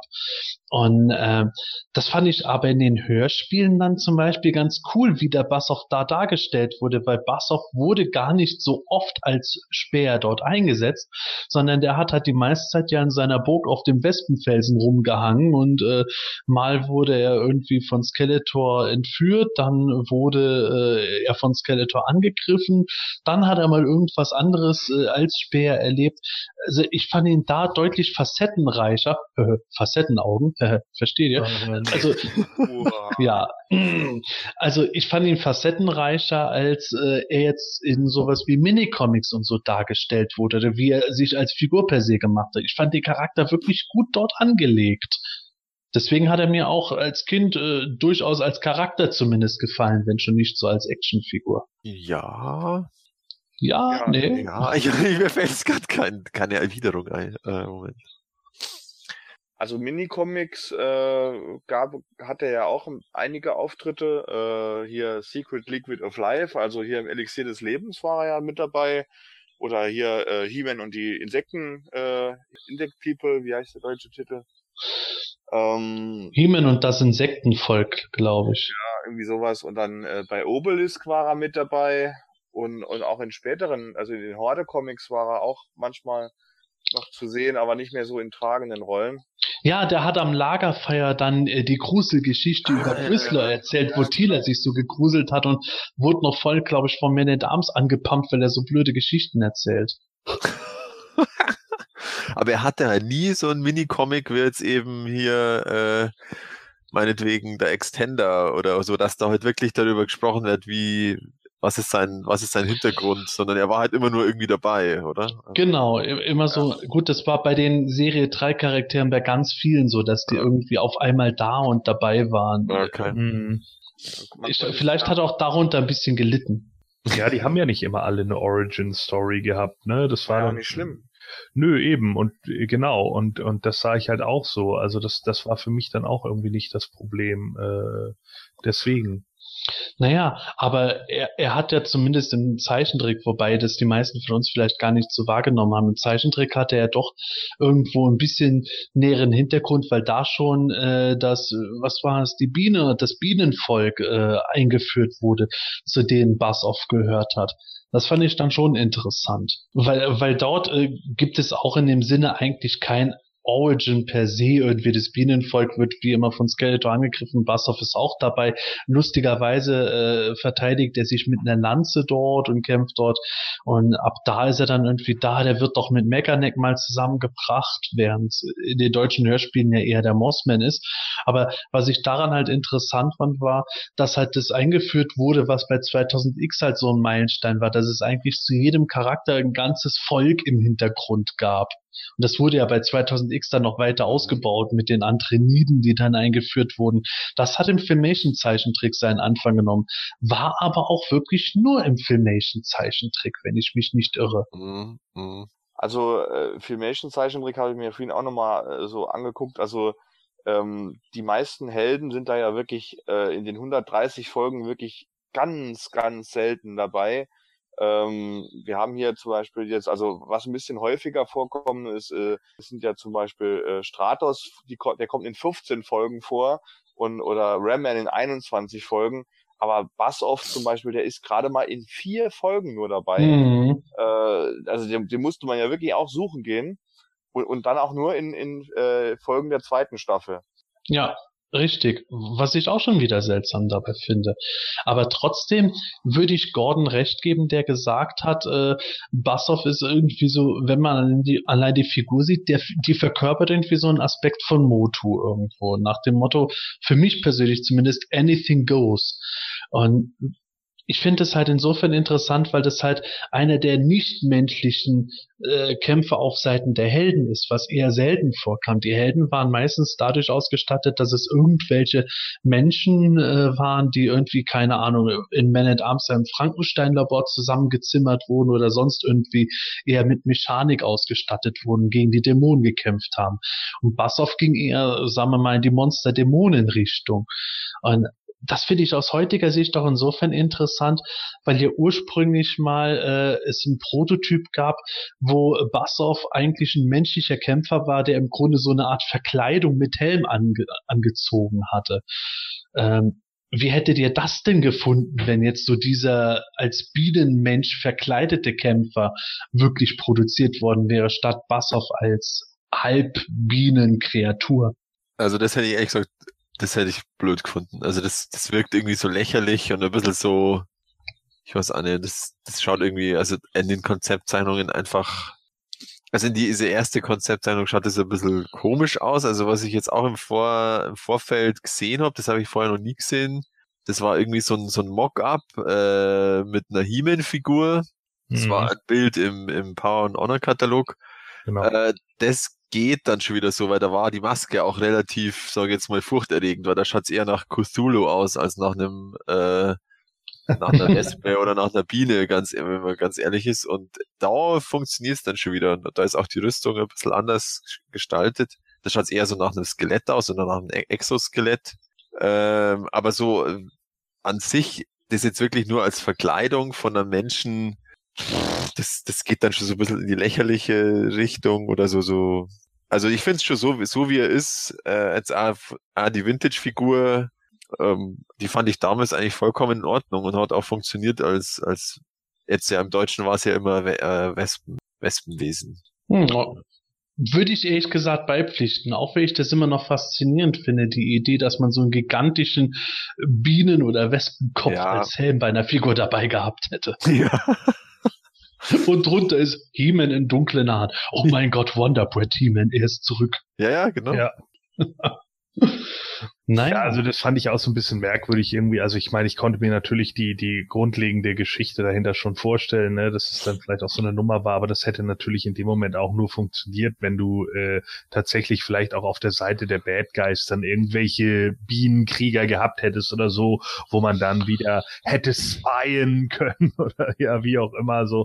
Also das, äh, was macht es sonst für einen Sinn, dass er diesen Anzug tatsächlich anhat? Hallo, ich bin jetzt eine Biene. Also das ist, ja, ja, sorry, aber das macht er für ah, mich ja. halt so. Ja, ja genau. Der Mann. bekam den Anzug von, von Man at Arms gebaut und dann, ja, ist ja schön, dass du den Fluganzug baust, Man at Arms, aber warum muss der aussehen wie eine Biene? Ja, eben. Ach, die Farben waren gerade erhältlich. ja, genau. Ja, und er Damit hat, Timon was zu lachen das wäre so kriegt. die typische, das war mit dem Rothaar auch, dass, sich- dass sich der irgendwie die Hände aus Versehen abgehackt hat und dann hat Man at Arms die super Idee, dass er eben einfach so Klauen hinbaut und jetzt bist du eine Biene. Jetzt kann ich aber nie mehr Klavier spielen. Ja, ist egal. Dafür kannst du bei uns äh, äh, im Himmel speien. Podcast schneiden. Ja, oder Ja, Podcast, genau. Ja, ähm, okay. Mal äh, von den 80ern ein bisschen nach vorne zum 2000X Cartoon. Ich habe es vorhin schon mal angerissen. Dort wurde das, was im Filmation Cartoon schon ein bisschen so etabliert wurde, weitergeführt. Äh, Bassoff war da ähm, Teil des äh, Bienen, äh, des Volks der Andreniden, die äh, ihre Kräfte mit Ambrosia verstärkt haben und Bassoff äh, hatte dort den Titel eines Lords und hat im Grunde militärisch irgendwie angeführt und äh, unterstand der Andreniden Königin. Und ich fand das immer ganz interessant, wie der im, im 2000X Cartoon dargestellt wurde, weil der Charakter war ja deutlich noch insektenartiger äh, designt geworden und äh, war dabei dann irgendwo als sehr hochmütiger oder vielmehr stolzer Charakter im Zeichentrick angelegt. Fand ich persönlich immer eine coole Sache. Ich werde nie irgendwie diese Folge vergessen, wo auf die drei Riesen gestoßen sind. Die sahen dann so, yo, buzz off, also schwör ab und er sagt, it's Lord Buzz off for you. Und für mich war Bassoff da schon fast eine coole Sau gewesen irgendwo, auch mit Schwächen, aber irgendwie, ich fand den ganz cool. Wie ging es euch bei 2000X mit Bassoff? Vor allen Dingen, dass man da das Wortspiel dann endlich mal aufgreift, ne? Ja, to buzz Genau. off, zi- abzischen oder zisch ab, äh, dass sie das eigentlich wirklich, äh, mein Cousin hatte sich letztens noch mal echt darüber bepisst und er hat, er kannte die Figur ja von damals auch. Ich habe die Geschichte vielleicht schon mal erzählt, bei uns hier auf der Insel hieß er bei ganz vielen witzigerweise Bean Man.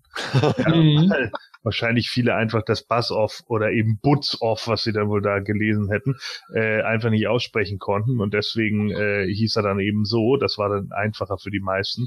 Aber er hat sich letztens echt noch, das, vielleicht zwei Monate her oder so, haben wir darüber gesprochen und er hat sich echt darüber weggeschmissen, dass sie wirklich dieses Wortspiel genommen haben und meinte so, äh, haben sie ihn wirklich Zisch abgenannt? Und ich so, ja, der, der hieß tatsächlich Buzz off. Wenn du es mir nicht glaubst, kannst du ihn dir angucken. Ich habe ihn ja hier hängen. Und äh, das war halt schon so das Ding, ne? Darauf ist man eigentlich in der Serie damals ja nie eingegangen. Nee, das haben sie komplett ignoriert und das fand ich eben geil beim Cartoon, dass sie das mal eingesetzt haben. Ja. Aber ansonsten, ich fand den halt echt cool, wie der aufgetreten ist. Sehr ernst und stolz und konnte Ärsche treten. Ich fand vor allen Dingen auch das äh, Charakterdesign bei 2000X geil. Also sie haben hier wirklich geschafft, aus dem für mich eher langweiligen Vintage-Design hier durch dieses Insektenartige was andersartiges zu schaffen, was sich von den anderen Charakteren halt auch richtig abgehoben hat.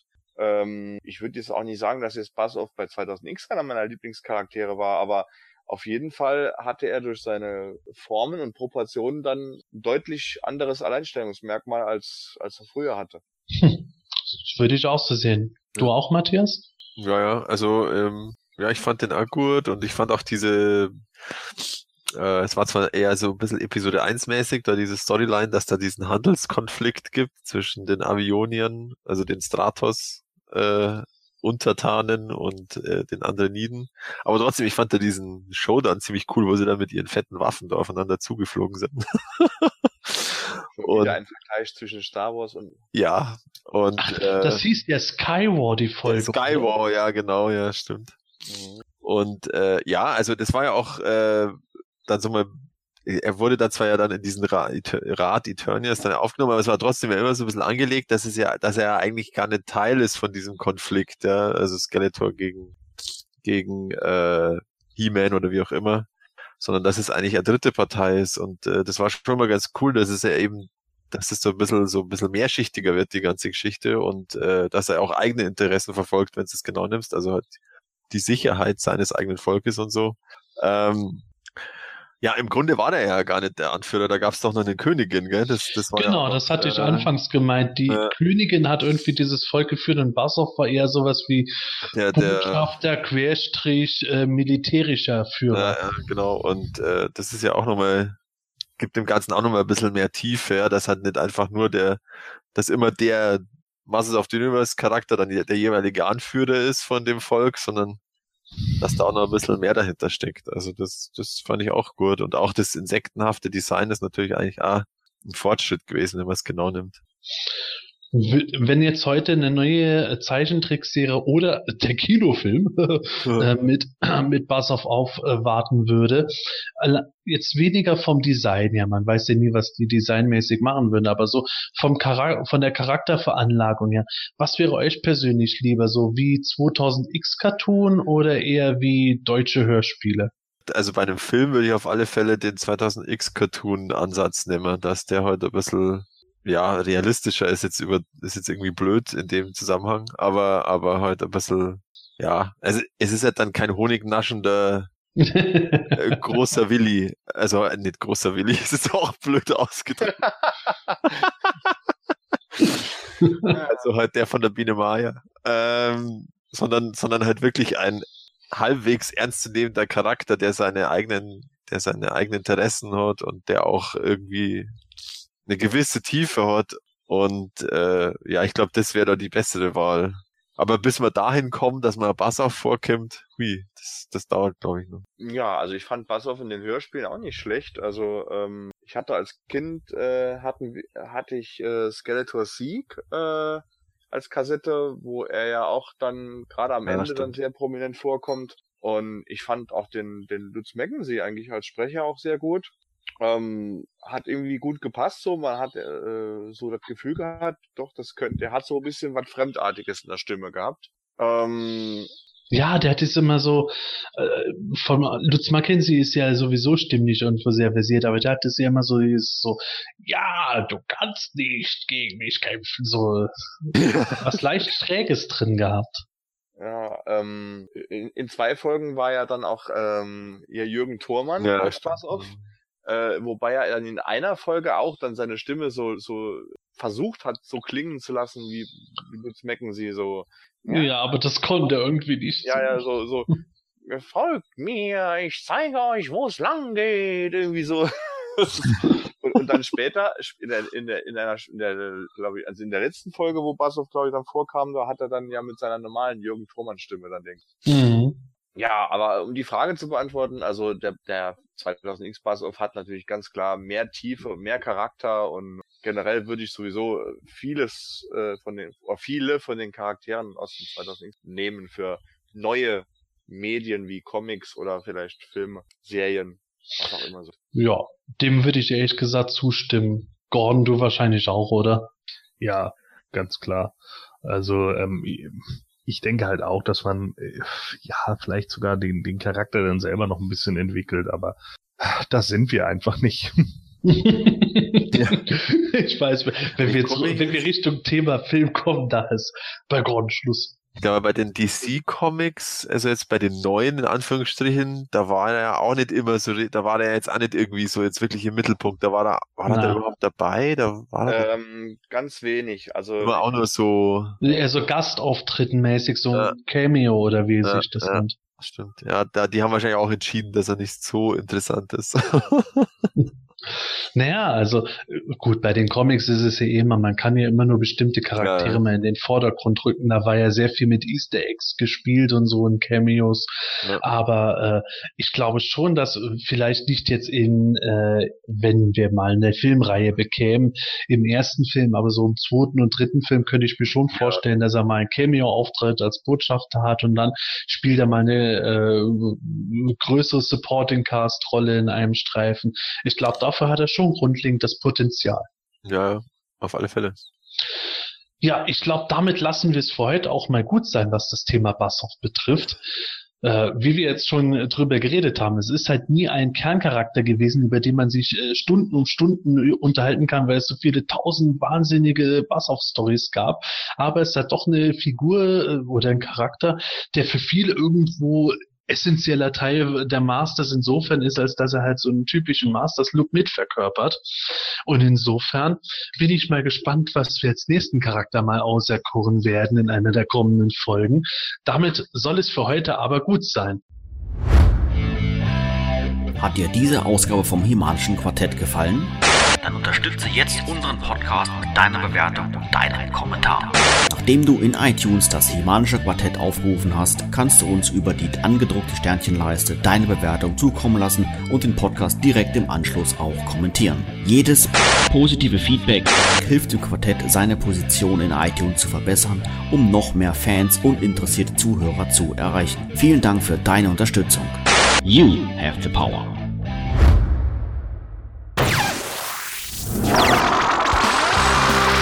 Das Semanische Quartett. Präsentiert von planeteternia.de. Ja, liebe Hörer, wird heute mit Sicherheit eine lange Folge gewesen sein, denn bei uns ist es zum Zeitpunkt der Aufnahme jetzt schon nach Mitternacht längst. Und äh, ich will euch nicht mehr lange aufhalten. Ich sage nur, ich freue mich, wenn ihr uns auf iTunes, auf YouTube etc. bewertet, Kommentare abgebt, uns Fragen stellt, auch gerne Feedback gebt, wenn ihr irgendwie sagt, oh, macht nicht mehr diese langen Folgen, das ist ja furchtbar auch für euch. Und ähm, was auch immer ihr sagen wollt, sagt es uns gerne und vielen Dank, dass ihr wieder zugehört habt. Tschüss, bis bald und gute Reise. Ja, also war diesmal wirklich eine, eine, eine äh, lange Folge. Also wir haben wirklich sehr ausführlich diskutiert, waren ja auch sehr, äh, ähm, sagt man, kontroverse Themen. Äh, ja, es werden wahrscheinlich nicht die letzten kontroversen Themen gewesen sein. Und in diesem Sinne, bis zum nächsten Mal. Servus. Ja, liebe Hörer, ähm, dann auch von mir. Bis zum nächsten Mal. Hat mir Spaß gemacht, hat man vielleicht gemerkt. Und äh, bis dann.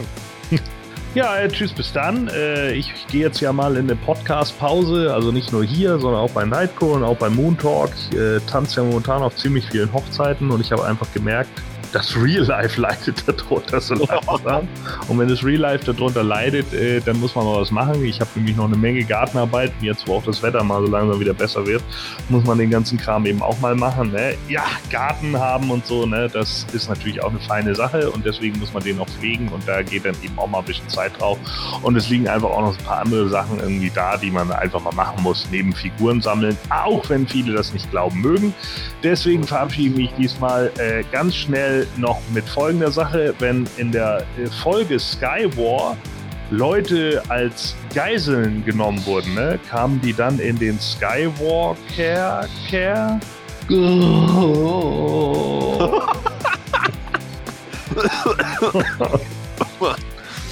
Also äh, mit solchen Gags schafft man es natürlich nur, einen vorübergehenden und kurzen Bass zu erzeugen. Uh. Wow, jetzt aber. Welch Abschluss. Ja, welch Abschluss. Nicht schlecht.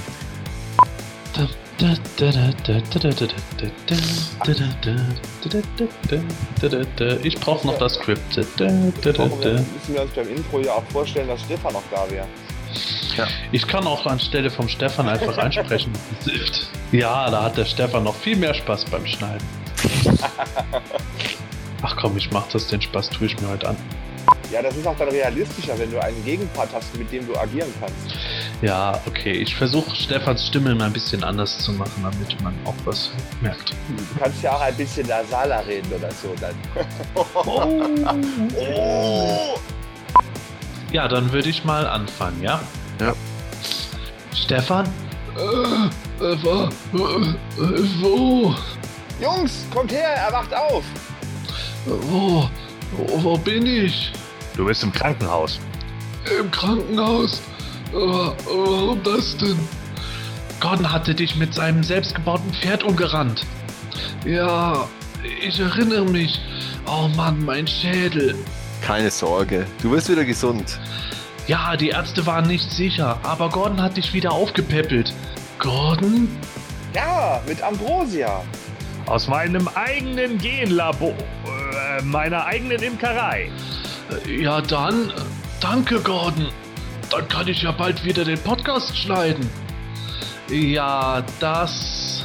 Also, äh, was das Schneiden betrifft, Moment mal. Meine Hände. Wieso habe ich Scherenhände? Was habt ihr mit meinen Händen gemacht? Ja, gut, also äh, leider gab es da ein paar kleine äh, Nebenwirkungen. Ich bin halb Biene, halb Mensch, Mann. Jetzt beruhig dich erstmal. Wir haben dir zum Trost auch was mitgebracht. ja, ein seltenes Neo-Vintage 2-Pack mit He-Man und Skeletor. Die Box ist sogar wieder verschließbar, wenn du die Figuren auspacken und in die Hand nehmen. Also, wenn du die Hand, ja, nun, äh. Und meine Beine! Dünne Insektenbeinchen! Damit kann ich doch nicht mehr laufen! Äh, das musst du ja auch nicht. Deine neuen Flügel tragen dich überall hin, wo immer du. Ah! Stefan! Stefan, wach auf! Ah, ah, meine Arme, meine Beine, meine. Hä? Du hast im Fieber geschrien. Dann, dann hab ich keine Insektenbeine. Natürlich nicht. Wie kommst du da drauf? Ach, schon gut. Mann, bin ich erleichtert. Ihr glaubt nicht, was ich. So, Stefan, als Wiedergutmachung für das Malheur mit dem Robotpferd habe ich dir Frühstück gemacht. Vollkornbrot mit lecker Honig aus meiner eigenen Imkerei. Ah, ah, ah. Ja. So, lieber Stefan, ich hoffe, dass du damit jetzt etwas anfangen kannst. Wenn nicht, dann darfst du gerne mitteilen. Äh, äh, mit den Scherenhänden kann er ja jetzt ja auch prima schneiden. Eben. Genau. Ja. Ja, genau. Was Wunderbar. gibt's heute, Stefan? Schnittchen. Uhu. Ein schneidiger Humor. Komm, der war schon outro-würdig. Ja. Einschneidendes Erlebnis. Und dem Herrn der Wespen Gordon Volkmar aka The Formless One. Viel Spaß! Das wundert mich aber, wieso bei dir jetzt Herr der Wespen steht. Keine Ahnung. Was hast du hingeschrieben? Eigentlich sollte da stehen und der ganz und gar nicht hässlichen Wespe. Tja. Ja. Das war wohl vielleicht eine Autokorrektur. Ah, nee, ich, ich fürchte ehrlich gesagt, dass ich die nicht ganz aktuelle Version noch mal reinkopiert habe. So. Gordon, kannst du noch mal was einsprechen? Nein.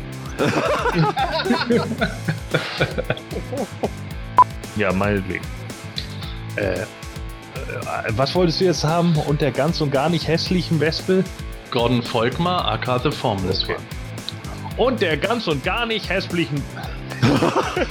hässlichen, ja, hässlich. Das ist ja geil. Hässlich, das klingt so wie Nusspli oder so von Zettel. Die gibt es nicht. und der ganz und gar nicht hässlichen Wespe Gordon Volkmar aka The Formless One. Viel Spaß.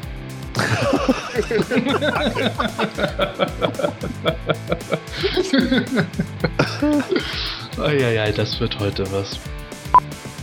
Marc, du darfst. Ach so, ich, ich soll als erstes. Okay. Ja, ich habe ja noch gar keinen Rausschmeißer überlegt. So, so ein Ärger. Ja, Matthias kann auch gerne zuerst, ich bin dankbar. Tja, das muss ich. ja, liebe Hörer, ähm, auch von mir. Nee, ich mach das nochmal neu. Ich hab keine Ahnung. Lass dir Zeit. Also Ja. auf die paar Minuten kommt es jetzt nicht mehr. Nein, also ich, Ich bin gerade planlos. Ich habe ich hab echt die ganze Folge überlegt, ob mir zu Bassoff noch irgendein Wortwitz einfällt. Mir fällt nichts ein. So geht's mir jede Woche. Das muss ich jede Woche machen. Das semanische Quartett. Präsentiert von planeteternia.de.